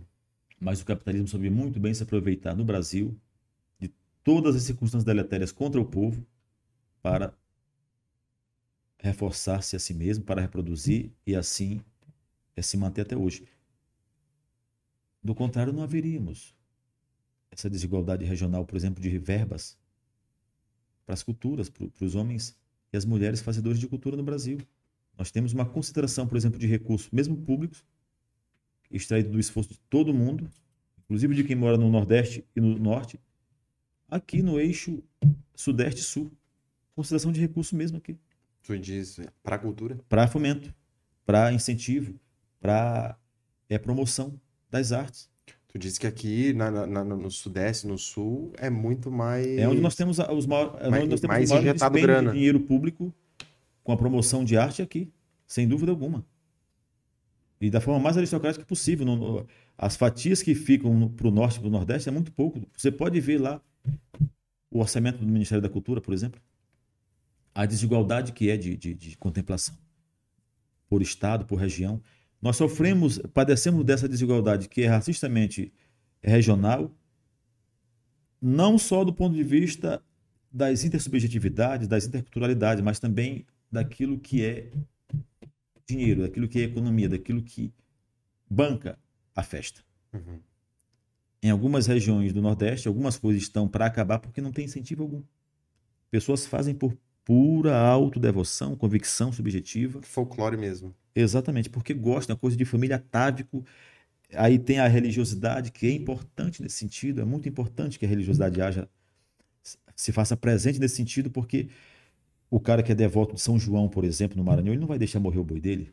Uhum. Ele vai tirar da comida dele, ele vai tirar da mesa dele lá para botar o boi para brincar, mas por falta de verba ele não vai, ele não vai deixar o boi morrer, não. E isso é bom, porque isso é um motivo comunitário de, de junção das pessoas. União, Na né? hora que isso se transformar em consciência coletiva politicamente engajada, eu penso que ninguém segura o Brasil, não. Na hora que o, esse povão que está com toda essa sabedoria no subconsciente, todas essas ferramentas que podem ser trabalhadas para sua própria libertação, é, colocar isso na praxis política com consciência, trazer isso para o mesmo nível da consciência, ele não vai aceitar que nós tenhamos um orçamento em que 52, 53% vá para pagamento da dívida externa, para juros apenas. Para tá? juros, né? Só Porque de juros. dívida tá? externa aí- Não paga não, tá? Nunca mais. Nunca. Como é que pode isso? Como? Se 53% de tudo que o trabalho aqui produz, e só ele produz riqueza social, vai para fora do país. Ora, se isso ficasse aqui por uma geração apenas, ir para fora, nós daríamos um salto no SUS, daríamos um salto de inteligência na educação, desde o jardim até o pós-doutorado, entende? Nós daríamos um salto de inteligência nos nossos atendimentos, pessoas mais qualificadas para estarem do lado de lá do balcão. Mas não temos porque nós temos uma elite que não quer. O Murrica tem toda a razão em dizer que a elite de São Paulo é a pior elite do mundo, é a pior burguesia do mundo. E é verdade. Por quê? Porque é em São Paulo que nós temos os piores níveis de desigualdade do mundo. Hum. É em São Paulo. Não é nenhuma outra região do mundo, é em São Paulo. Ninguém tem as condições, já disse aqui no começo, objetivas e subjetivas que o Brasil tem de se auto eh, determinar. Mas não é porque nós temos uma burguesia submissa ao capital forâneo. Uma burguesia que não quer saber de Brasil, a não ser quando é para se aproveitar das menininhas novinhas lá da Amazônia, lá do Marajó, aí ele vai passear para lá. Mas os grandalhões daqui, os que mandam mesmo no dinheiro, os que dão a última palavra, que não é Lula, não é, não foi Bolsonaro, é, é- é o, é o- é o dinheiro. Quem manda são os donos do capital. Quem paga a No capitalismo, primeiro o dinheiro, depois se acumula ele e depois a última palavra continua sendo do capital. Entendeu? É assim que é a história do capitalismo. Então, o- o- não, não vai ter nunca orçamento para contemplar a dignidade do povo brasileiro. Nem pelo que ele pode fazer de cultura, nesta parte restrita que nós estamos falando aqui, músicas, linguagens artísticas, nem no, no seu mais amplo espectro cultural, que é o da sobrevivência no geral, que é da vivência, que é sair da sobrevivência para começar Uhum. sair desse sair dessa desse estágio primitivo, porque aqui a maior, 30% vive só para sobreviver. De 30 a 40% da população só vive para sobreviver mesmo. Sim. No limite do limite, não pode pensar, não pode ter o gozo de uma obra de arte na sua frente. E eu estou botando aqui por baixo 30 a 40%. Eu acho que é muito mais gente. Gente, a pessoa que passa a vida inteira, como nas pequenas cidades do Brasil, sem ver uma peça de teatro, sem, Sem se enriquecer, se pondera, sem conhecer o museu, sem ter ido a uma biblioteca. São os equipamentos que menos funcionam no Brasil. É biblioteca. Agora mesmo estou vendo a Biblioteca Pública do Paraná esvaziada. Era para estar cheia todos os dias. Com tanta gente carente de informação. Toda gente que morre pela boca, Uhum. morre pelo que bota no corpo, por falta de informação necessária. Não, eu não posso dizer que isso é normal, que é assim porque Deus queira. Não. Nós construímos isso, nós podemos desconstruir. Bem isso, Felipe. Bem, bem. bem profundo esse teu pensamento, na verdade. E, e você, além de ler e escrever, que você foi autodidata, tudo foi você buscando nessas tuas viagens, enquanto você viajava. E Tudo- digo, o principal responsável pela formação do indivíduo é ele mesmo. É ele mesmo, né? O Uhum. mínimo, né? Exatamente. A autonomia do ser. Sem isso ele não é nada, ele é um pedaço de papel ao vento. Ele Uma só folha seca ao vento, é. você- Fica, fica à mercê de, de, de, de, Vai de- depender de homens. de forças ex- externas a ele. É. É aquilo que tu falou, tu tem que ser protagonista da tua história, moto né? próprio. Exatamente. Moto próprio. Sem isso, a pessoa é é vegetativa aqui. Uhum. Entende? Esse é- tem a- e, a- e o grande drama da gente é que nós não temos uma cidadania ativa, nós temos uma cidadania passiva. Nós aceitamos as coisas como elas estão aí, exatamente porque nos disseram que elas naturalmente devem ser assim. É por isso que não se contesta, desde as, as ignomias interpessoais que acontecem no nosso cotidiano, nós normatizamos isso, normalizamos isso, até o fato do orçamento. Mais da metade do orçamento do Brasil está indo embora para pagar um- os juros de uma dívida que nunca vai. Que nem foi nós que fizemos, né? É. Quem nasce aqui já vai, vai nascer com alguns milhões de dívida Uhum. nas costas. Nossa, em vez de escola que liberta, dívida. Eu quero ter filho aqui? Não, não, não me sinto convidado, irmão. Não. Para depois o, ela ou eu ele lá dizer: é, esse cara me deixou num país desse aqui. Uhum. Paraíso feito inferno aqui? Não. Oh. Não, não quero assumir essa responsabilidade, porque não tem ex-pai, né? Uhum. Não tem ex-mãe. Uma vez, pondo aqui o moleque, será É sempre. sempre. Exatamente, uma responsabilidade kármica para sempre, para todas as, as, as encarnações, para quem acredita nisso. Uhum. Entende? É, eu, portanto, além de não querer ter filho num país que não me convida a tê-lo, é, estou dizendo a vocês que estou é, me retirando do Brasil por alguns anos. Eu Estou indo aqui para os nossos vizinhos uruguais. Eles recebem brasileiros com dignidade, respeitam a nossa cultura, nos têm como hermanos de fato. Uhum. Já estive lá e posso. é, a, a qualidade, eles também têm outra formação histórica, né? Não tiveram a experiência Espanhóis, né? não tiveram a experiência tão drástica de uma, de uma escravidão e também são, são muito menores em quantidade do que nós, né? Eles, é, o Uruguai não chega a 4 milhões de, de É um habitantes, paísinho pequeniníssimo, né? nós, nós Menor que temos o Rio Grande do Sul toda de gente e não e, e- e temos mais gente passando fome no Brasil do que em todo o Uruguai, Sim, mais gente passando fome do que toda a população uruguaia. exatamente, do que todo o Uruguai. Então isso reflete o quanto estamos aquém de uma república, né? É por isso que esse termo república é apenas uma terminologia bonitinha, uma nomenclatura bonita para agradar é, falsos políticos, porque o verdadeiro político quer de fato que a república aconteça como coisa de todos. A reis pública que é para todos e não só para alguns, né? Alguns ficam com o filé e os outros ficam com o osso, com a ossada. Não é justo. Enquanto isso não se resolve, a gente vai aí empurrando com a barriga nossas misérias. É preto contra preto. É esse morticínio da periferia, que não é só a polícia que mata, não. Hum. Eles também, e elas também se matam entre eles lá. Porque estão psicologicamente doentes, porque estão desestruturados, desestruturadas. É isso que a periferia me ensinou. É que uma criança dentro de uma favela não tem referenciais de valores capazes de fazer com que ela seja gente. Eu não vi. Estudei as favelas do Rio de Janeiro, estudei as favelas do Maranhão, Fortaleza, Recife e não vi saída. Ou se refaz uma outra condição de urbanidade, de moradia, ou a gente dentro da favela não tem salvação.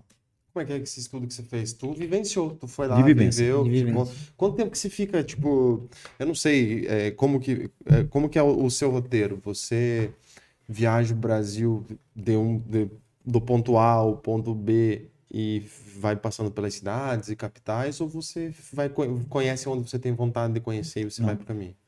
Eu vou de lugar a lugar. Se estiver no meu roteiro, tudo encosto. Aham. Aí no Rio eu fiquei por três anos. Uma das favelas mais. É o, é o dito ponto nevrálgico do Rio de Janeiro. É a nossa faixa de Gaza, chamada Manguinhos. Manguinhos. Ali o bicho pega. É, eu andando de bom sucesso até a ocupação Chiquinha Gonzaga, no Rio de Janeiro. Ao lado do Morro da Providência, entre o Morro da Providência e, e a Cinelândia. Uhum. sobre a calçada. Quando chego na frente de Manguinhos, vem um menino com uma metralhadora que mal dava conta de segurar. Ela era mais, pa- parecia mais pesada e maior do que ele, Um menino e uma criança. uma criança. E no meio da rua e todo olhando senhorialmente querendo saber quem, de quem se tratava, aí eu a uns 15 metros tentei recuar uma senhora que vinha de olha, não nem para. Aqui é normal. Nem para, senão eles vão atrás de ti aqui.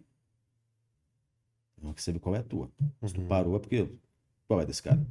É normal, meu filho. Vá passando, só passe. 10, 12 metros adiante, é, pararam um carro, esse mesmo menino, tiraram uma pessoa de dentro, incendiaram o carro, amarraram a pessoa, jogaram dentro da vala e entraram para a favela. A troco de nada.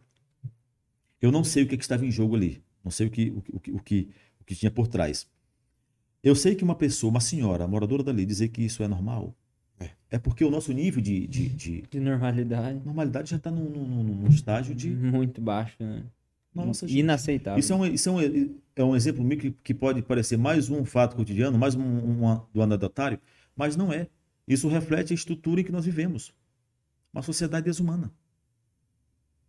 Não preciso nem sair do Ocidente para dizer isso. Eu não conheço o Oriente, não.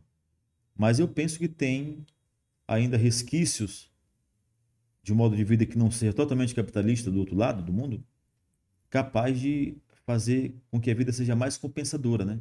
Eu falo da compensação sempre porque ela é a é a segunda lei que eu respeito. Eu só respeito três leis nessa vida: a da sobrevivência, que revoga as demais, a da compensação, que faz suportá-las, e a da reciprocidade, que dá sentido às minhas relações. A compensação, de uma forma explicativa, seria.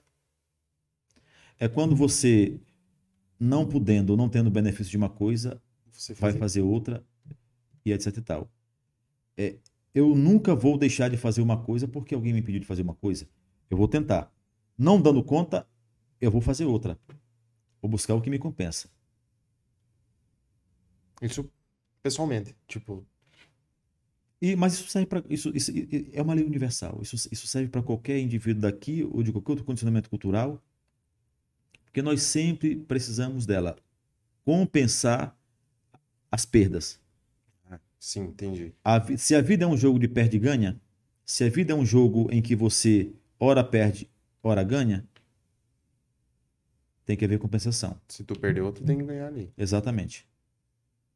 Busca para Equilíbrio. contrabalançar. A dualidade. Exa- Exatamente. E até para você superá-la. Eu já superei porque a minha disposição é quântica para a vida. Eu compreendo a vida como um, um mar de possibilidades. Uhum. Então eu, eu, eu não estou mais nesta forma da dualidade cega de isto ou aquilo. Nesse binarismo. É por isso que é, quando eu falo de uma subjetividade em relação ao gênero, independente de quem quer que seja a pessoa, essa pessoa tem o direito de se reconhecer subjetivamente como ela quiser, independente do que ela tem entre as pernas. Porque para mim isso é é o que vale. É a tua autonomia psicológica, cognitiva, intelectual, moral, etc e tal, para decidir quem você é. E não a convenção e não as forças externas que tentam moldar cada vez mais o indivíduo no sentido de que ele negue a si mesmo, negue a sua natureza, sua condição, suas escolhas e passe a reproduzir o rebanho Uhum. nessa tentativa de uniformizar, porque está acontecendo isso. Mesmo quando eles botam o manto da diversidade, na verdade, o que está sendo orquestrado é a ocultação de um grave problema da atualidade, que é o da cegueira coletiva. Sim, faz tempo. Eu recomendo, mas como agora, nunca. Não, nunca, é que é, nunca a humanidade, é, é escalável isso, nunca a né? humanidade esteve tão presa a uma caverna, ou às suas cavernas, como agora. Perfeito. Porque agora as zonas de conforto se ampliaram. Por trás de uma tela você se sente com o anel de, de, de Memphis para fazer o que você dizer, a asneira que você quer, Por trás de uma tela você se sente todo super poderoso, sem nenhuma responsabilidade, sem nenhum compromisso. E palavra tem poder. Uhum. É vibração que, Energia. uma vez emanada, nossa, ela influencia onde ela chegar como vibração. Uhum. Isso está quanticamente comprovado. Mas o nosso povo não pode, não passando da sobrevivência, dos limites da sobrevivência, pensar nessas coisas no cotidiano. Pelo menos os que eu estou acostumado a encontrar por aí, não estão. Porque o condicionamento é manter nos limites da sobrevivência. E olhe lá. Alguns nem para sobreviver servem aqui. Por isso é que nós temos, por exemplo, extermínios é, oficializados dentro do aparato de segurança pública no Brasil. Um cara que é um Zé Ninguém, que não tem nem documento, perder tempo com esse cara na delegacia, não. Isso não dá BO, não. Extermina. Queima da arquivo. É mais fácil. Essa parte da população não, não existia, é mais fácil se livrar dela. Uhum. Eu estou dizendo isso porque é, eu tenho experiência concreta como testemunho e como vítima disso. Eu só estou vivo aqui por uma. Eu tributo a elevação espiritual. O fato de eu estar vivo aqui. Eu fui em 2007, setembro de 2007, para Anapu. Anapu fica no linhão da Transamazônica, no, no sudeste paraense. E depois de receber um convite lá de uma moradora de um, de um dos assentamentos daquela região, para a gente construir uma biblioteca. Eu não pude ficar lá mais de 15 dias. E fui retirado de dentro do assentamento, lá na Vila Surubim, pela polícia, me torturou. Essa tortura me rendeu a ruptura da membrana que reveste o pulmão chamada pleura. Eu tive que ir remédio, o remédio do todo mato para me curar. E ficou por isso mesmo, não tive a quem recorrer. Mas você foi torturado por quê? Porque eu estava construindo uma biblioteca no lugar onde eu não deveria construir biblioteca. Que esse lugar era uma comunidade. Uma comunidade que estava em permanente conflito com os grandes grileiros de terra da região. E todo o aparato de polícia, de, de segurança pública ali, está a serviço dos Sim. proprietários de terra. Está a serviço do jogo que eles fazem. Eles controlam do cartório à prefeitura, da prefeitura ao delegado. Então, se você tem isso, você tem o, o poder instituído nas suas mãos, você tem um crime mais do que estatizado, você tem um crime organizado dentro do Estado. Existe muita grilagem de terra lá ainda. É por isso que mataram a Dorothy. Porque os grileiros não permitem que, por exemplo, aquele projeto que ela desengaveta do, do governo FHC, que é o PDS, Projeto de Desenvolvimento Sustentável, para fazer com que 20% de cada gleba ou de cada eh, lote familiar seja para agricultura e 80% para o extrativismo, manter a floresta em pé, Uhum. colhendo o que ela tem, a andiroba, o paíba, o açaí, Buriti. o buriti, tudo que ela tem. A floresta dá da gente vestir ao nióbio, que mantém a internet. Sem nióbio não haveria internet. E é lá que nós temos a as maiores reservas de nióbio, estão no subsolo da Amazônia. Uhum. Então, a nossa elite, a burguesia do Brasil, nunca vai aceitar, assim como os Estados Unidos nunca vai aceitar que qualquer país aqui se levante com altivez, com dignidade e autonomia. Porque isso para eles seria um tiro no pé. Se você é, deixa com que o povo pense, leia, com que o povo se escolarize de forma libertariamente, eles ruem. Eles vão, vão ruir porque não há como sustentar senão pela ignorância, medo e muita miséria. Esse estado de coisa em que nós vivemos.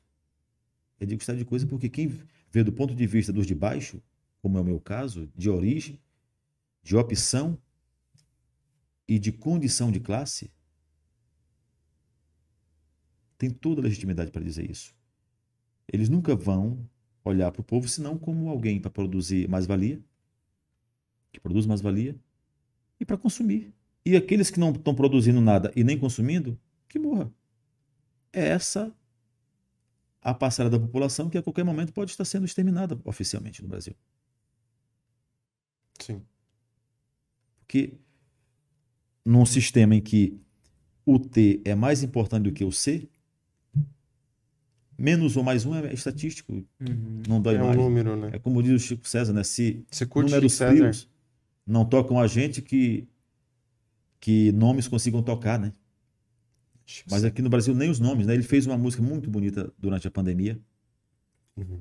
que é um poema do Braulio Tavares que ele musicaliza, chamado Inumeráveis.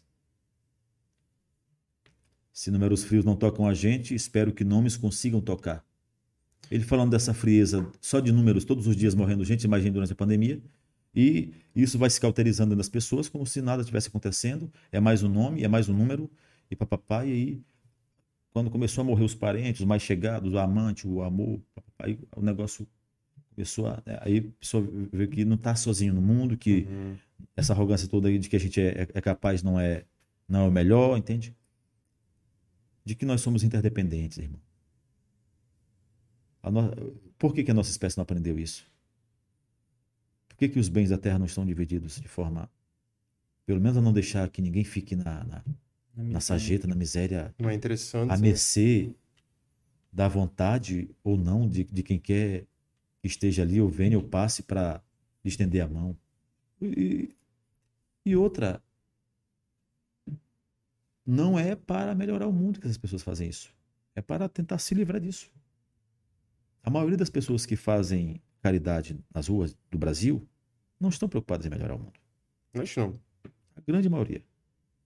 Mesmo aquelas que estão dentro das igrejas todos os, as, de domingo a domingo, mesmo aquelas que se dizem cristãos, mas a gente percebe que às vezes não se permite nenhuma conversa com quem está ali.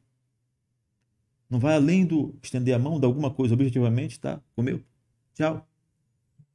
Falta isso, falta essa, nessa intervenção de rua, as pessoas serem mais abertas a uma conversa de gente para gente. É realmente Porque é mais assim que você conhece o outro antropologicamente.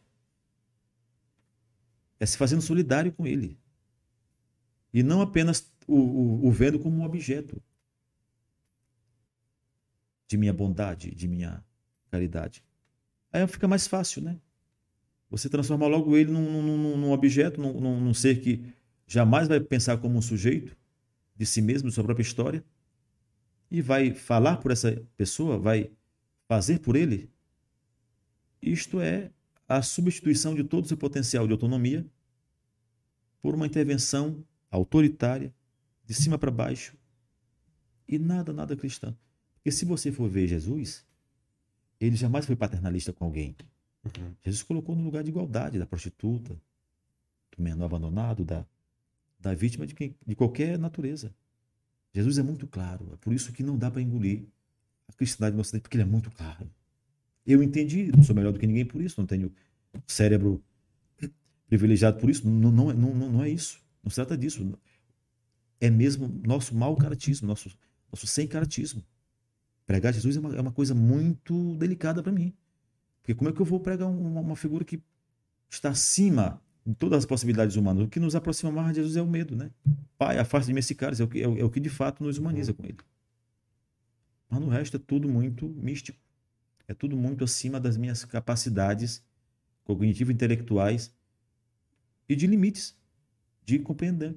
Compreender por que, que se mantém um mito como Jesus até hoje muito bonito, numa atmosfera social de muita desgraça, né? E pior, em nome do próprio Jesus. O que a Igreja Católica Apostólica Romana fez com os indígenas? Jesuítas. Impõe, aceita ou morre. Uhum. Eu, ah, eu fico um Ora, pouco eu- de cara com isso também. Tipo, por que... Por que... Os seus deuses aqui não são, não são é, veneráveis, não. O nosso é que é. É, A partir de Com agora eu- vocês vão ser catequizados. com que autonomia e agora vocês vão- autoridade é isso? Pois é. Tem violência de pior do que isso, você chegar verdade, na casa sim. de alguém e dizer que os costumes daquela casa vão ser modificados porque a sua vontade prevalece, os seus Uhum. interesses estão prevalecendo ali. É, eu acho Se tiver alguma coisa mais violenta do que isso, em nome de qualquer que seja o Deus, me avisem porque eu quero estudar isso. Outra, a cristandade, com as exceções devidas, pelo contrário, em vez de, de fazer alguma coisa para se redimir, reforça. Olha o que nós estamos, olha o que em nome de Cristo se apoiou nessas últimas eleições, gente, no Brasil. Em nome de Jesus. Uhum. Que é uma vergonheira. Fazer isso. Ora que se, uma- se um cidadão como o Bolsonaro, onde, onde e quando o Bolsonaro foi defensor de família? Para pessoas tem idade de ser minha avó, meu avô defenderem o Bolsonaro como um defensor da família brasileira. Que critério, que critério tem essa pessoa para defender isso? Se não muita covardemente alienação, se não muita desinformação. E é isso que mantém. E essa pessoa está lá na igreja, com a Bíblia debaixo do braço. Está pregando um Deus que nega isso, que nega essa realidade que ela corrobora. Eu penso que nega, viu? O grande problema do, Deus- do cristão é ele realmente não abrir a Bíblia. Pra realmente ver o que Jesus pregou. Esse é o grande problema do cristão. Ou não entenderam, ou, ou, ou a questão é mais profunda de caráter. Aí não dá para ficar Exatamente. tentando moldar quem é quem, porque caráter é tu e tu mesmo. É. É tu e tua consciência. Você que se conhece, né? É, exatamente. Se o outro, se você mesmo já é difícil de conhecer, eu mesmo já sou um labirinto para mim mesmo, imagine o outro, né? Toda uma bagunça, né? Entende? Nós estamos nessa por isso, porque não tivemos a humildade de aprender com os grandes mestres da humanidade, de fato, e segui-los. Que Jesus Cristo foi um deles. Exatamente. As luzes, a gente luta mais para apagá-las do que para mantê-las acesas. Exatamente. Uhum. É lamentável isso. Aqui no Brasil, quando surge alguma cabeça assim, logo perseguidíssimo. Uhum. As covardias todas se manifestam contra a pessoa. Se você tem uma luz, você- eles tentam apagar. Não é, Raul Seixas, como eles diziam, não, que cobravam minha luz. Raul Seixas canta numa música que todos cobram minha luz, né? É, cowboy fora da lei. Exatamente, mas não é o nosso contexto. O nosso contexto é que quem tem luz aqui, eles tentam apagar. Quem ainda está suspirando, eles tentam tirar o, o sopro. Exatamente. Porque quem dá a última palavra na sociedade de classes é a classe de cima. É ela quem molda a hegemonia dos que estão embaixo, a forma de pensar, a forma de crer, como fazer isso. Qual que é a tua crença hoje? Quem você crê? Olha, eu acredito, eu acredito não na concepção ocidental de Deus. Uhum. Acredito na concepção oriental. Que Deus está diluído nas partículas todas, que Deus é, é, o, é o todo. Ou todo? Que Deus é isso aqui, inclusive. Uhum. Somos Esse parte dele. Exatamente. Uhum. Nesse Deus, como um ser personificado, que esteja dentro de uma igreja, que você precisa ir lá, ó, Deus está dentro de mim. Eu sou ele. Exatamente. Isso tem que ser desconstruído. Porque ao redor dessas igrejas, dentro e por trás delas, tem coisas que não tem nada a ver com o cristianismo. Concordo plenamente. Do ponto de vista de gestão, De tudo? de método De tudo. e de partilha, porque o, o exemplo O do- dos, amedronta. O... o exemplo dos primeiros cristãos é muito claro. Timóteo dá uma aula, o livro de Timóteo dá uma aula do que é, de fato, ser, so- ser sociedade, ser comunidade, para poder se chamar de comunidade. O padre Antônio me deu uma aula em Turiaçu, nos deu uma aula, quem quis aprender, sobre o que é ser, de fato, comunitariamente cristão. É um cuidando do outro. Sem isso não há cristianismo. Jesus é muito claro. Do lado de quem ele ficou em todas as circunstâncias em que a consciência foi chamada? Do lado dos de baixo.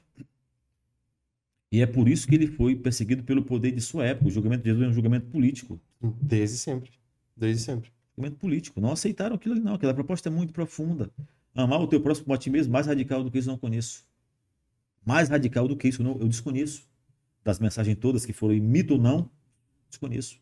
Nenhum outro é, é, é, escritor, nenhuma outra referência de autoridade é, cognitiva, intelectual ou moral me soou tão profundamente quanto essa proposta de Jesus. Amar é para muita gente que eu conheço e não manda fora da sua realidade. É, e, e difícil, né? Além de radical, é difícil, né? Uhum. Porque nós temos a zona de conforto do egoísmo, né? É muito mais fácil lavar as mãos, Uhum. Fazer vista grossa. É, Jesus veio para uma reforma, né? Se empurrando. você for, for pegar o velho pro novo, O que, que é mais fácil? Dentro por dentro e olho por olho? Ou amar o próximo com mesmo? Dê a outra face para bater. Jesus vem totalmente com uma reforma. Totalmente. Para mim é um grande educador de massas, viu?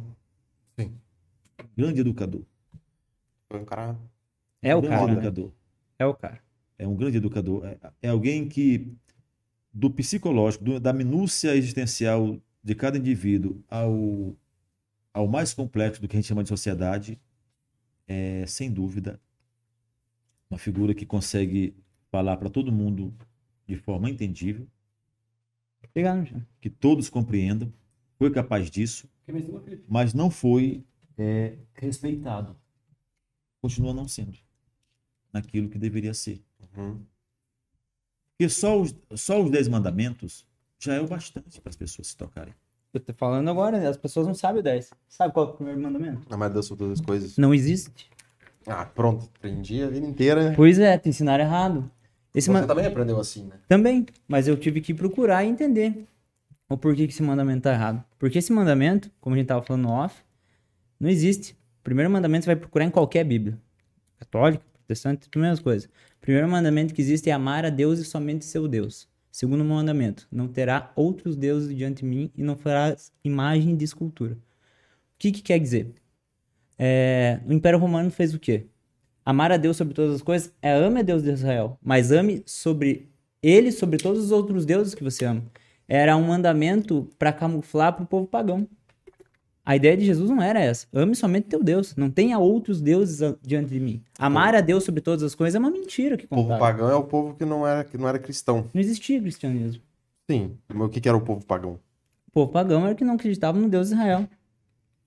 Que é o Deus. Isso. Deus, Deus de Israel, Deus de judeu, acreditavam em um único Deus. O povo Aham. pagão que faziam outros deuses para isso. Ábaco, é, Dionísio, Deus do vinho, tinham outros deuses. Sim. Então, esse mandamento é Que é de Na outras ideia- religiões, né? isso, De é da ideia da, re- da reforma. Entende? Aham. Então, nessa reforma, o que, que acontece? Vamos fazer com que o povo é, seja cristão, mas que a gente tenha. que eles não deixem esses outros deuses, deles, os outros deuses, as outras crenças, para que isso daí não, não cause problema. Então, eles amem os outros deuses, mas am- amem a primeira Deus de Israel. Só que isso não tem em Bíblia nenhuma. Não foi esse o ensinamento que eles deixaram. E não é isso que Deus fala no Antigo, não é isso que Jesus fala no Novo. Entende? Isso daí foi um engano. Lá atrás, na igreja. Quando Jesus pregou, não existia Novo Testamento. O Novo Testamento é só os acontecimentos que Sim, aconteceram é, do que Jesus fez na Terra. O- a primeira religião que teve após Jesus na Terra é o judaísmo messiânico, que é o judeu que acredita em Jesus como Messias. O que, que eles pregavam? A Torá. Sim. Que é os cinco primeiros livros da Bíblia. Só a Torá. Só que o que, que acontece? O cristianismo hoje faz com que a supergraça ou alguma coisa do tipo apague o, o, o antigo e venha só para o novo. Não. O antigo não deve, não vai ser apagado. O antigo, o novo é um complemento. É só a continuação da história. Mas o cristianismo em si, como a gente estava falando, ele ele acabou fazendo uma salada. A- as reformas da igreja, essa essa divisão, ela acabou fazendo uma salada já já no início. Então, tipo, o que Jesus veio fazer aqui, ele foi pouco proclamado. É, na, na, na minha visão e na minha visão que eu tenho de fé e do, do que Jesus passou, é como eu falei, se Jesus volta hoje, crucificam de novo. Porque ele veio é, lutar contra os, os doutores da lei, ele veio mostrar realmente o que, que era ser um cristão de verdade, o que, o que, como um filho de Deus deve se portar na terra. É, a partir disso aconteceu uma salada. E essa salada é o que a gente está lutando hoje em dia para tentar mostrar esse Jesus para as pessoas, desmistificar esse Jesus que mostraram. Muito bem. E é isso. Olha. É uma. É uma parada muito complexa, assim, sabe? Na verdade, é uma parada muito simples. A gente É. a, a, o- a, É o povo complexou demais isso daí. É simples para quem é cristão e que já entende e que sabe é, dentro do, do que se estuda é, que tem esse discernimento, mas talvez para algumas pessoas seja difícil porque talvez a crença seja um tiveram- pouco diferente. Ou porque não tiveram essa certa experiência. É, exatamente, exatamente. No campo das interpretações, cada um é, é rei de si mesmo, né? Uhum. Todos respondem por si, mas é, quanto a Jesus, é muito claro. Tem algumas coisas que não dão margem para erro, né? dubiedades, não. Para mim é uma questão de caráter. Uhum. Já tivemos tempo suficiente para entender a mensagem dos, dos mestres, Exatamente.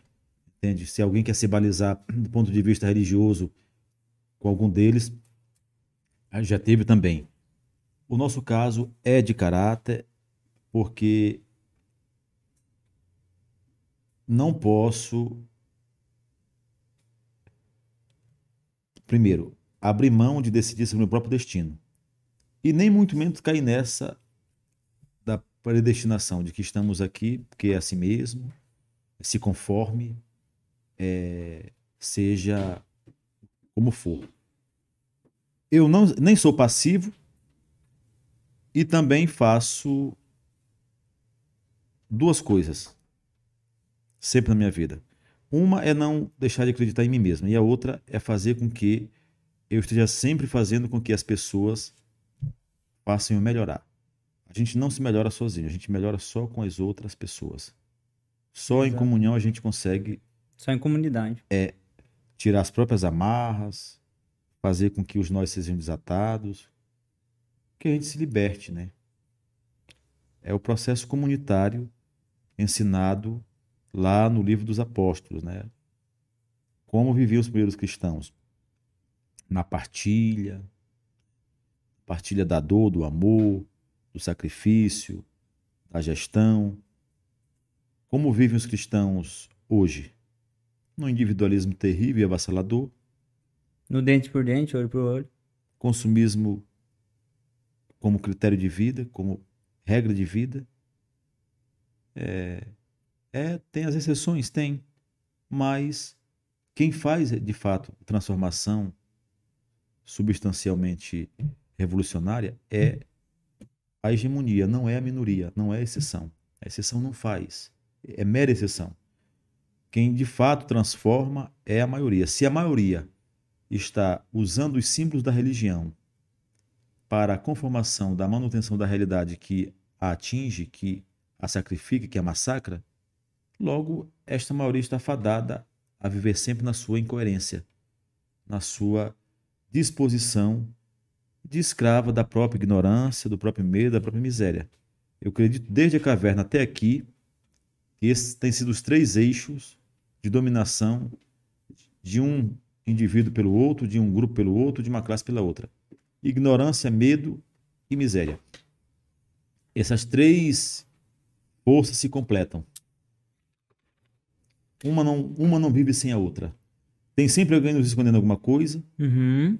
tem sempre alguém que queira que a gente fique naquele lugar que lhe interessa, e tem sempre alguém fazendo com que a gente esteja é,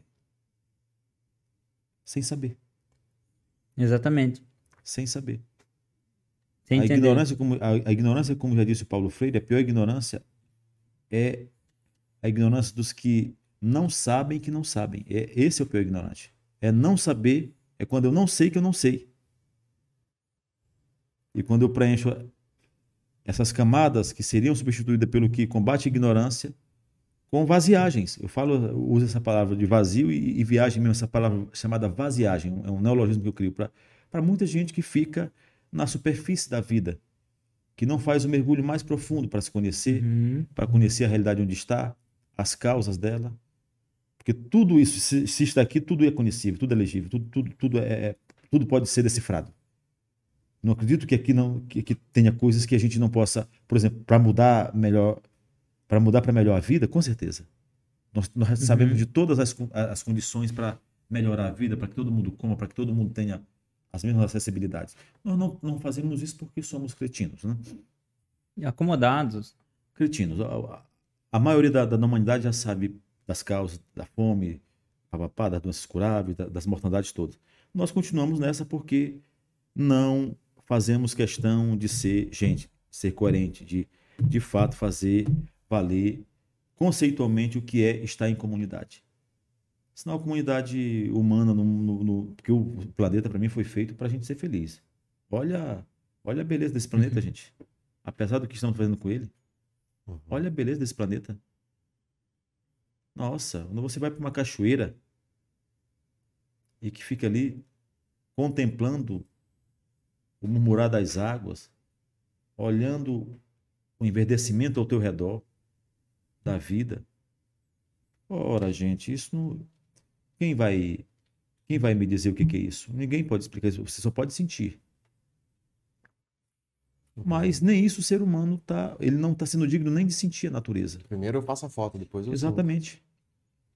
Vive muito mais a expectativa do que não há do que o, o momento presente. Uhum. É o, é o lance da, da, da máquina, da, da tecnologia nas mãos de uma pessoa que está viajando. E é sempre pelo que não há. Sempre, porque o presente não existe. É sempre tipo aquilo que eu quero, aquilo que eu vou conseguir, aquilo que eu vou al- almejar, aquilo que eu vou alcançar. O passado é reflexo, o presente é o, que- é, o, é o agora e o futuro Não existe. não existe. O futuro não há ainda. Quando alguém faz da memória das religiões um trunfo para esconder aquilo que as denuncia, de como elas foram é, gestadas até hoje, porque há uma gestão de tudo que é culturalmente humano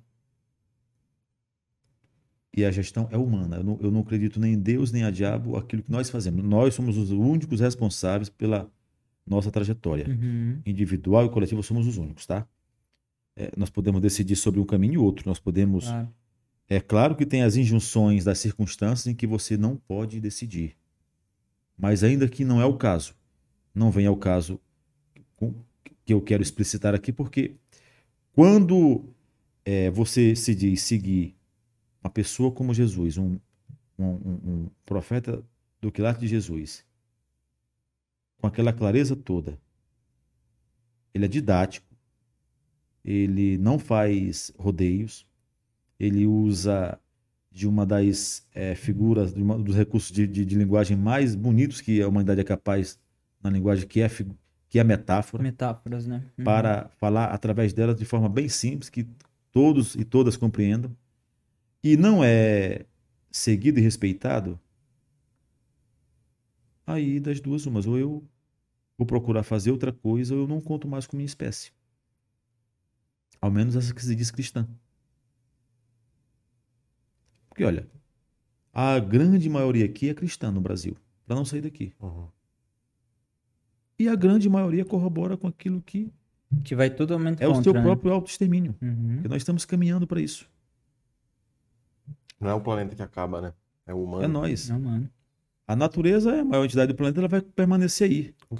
Já se extinguiu Entendeu? a humanidade já há seis O problema é vezes. só nosso. É por isso que alguns usam dizer que nós estamos sozinhos. Não tem outra força capaz de. que Se você não for capaz de viver o que teria para ser, o que era, o que é para ser vivido, você perdeu simplesmente. Que não tem outra, outra possibilidade, que não tem outra salvação, que não tem outra.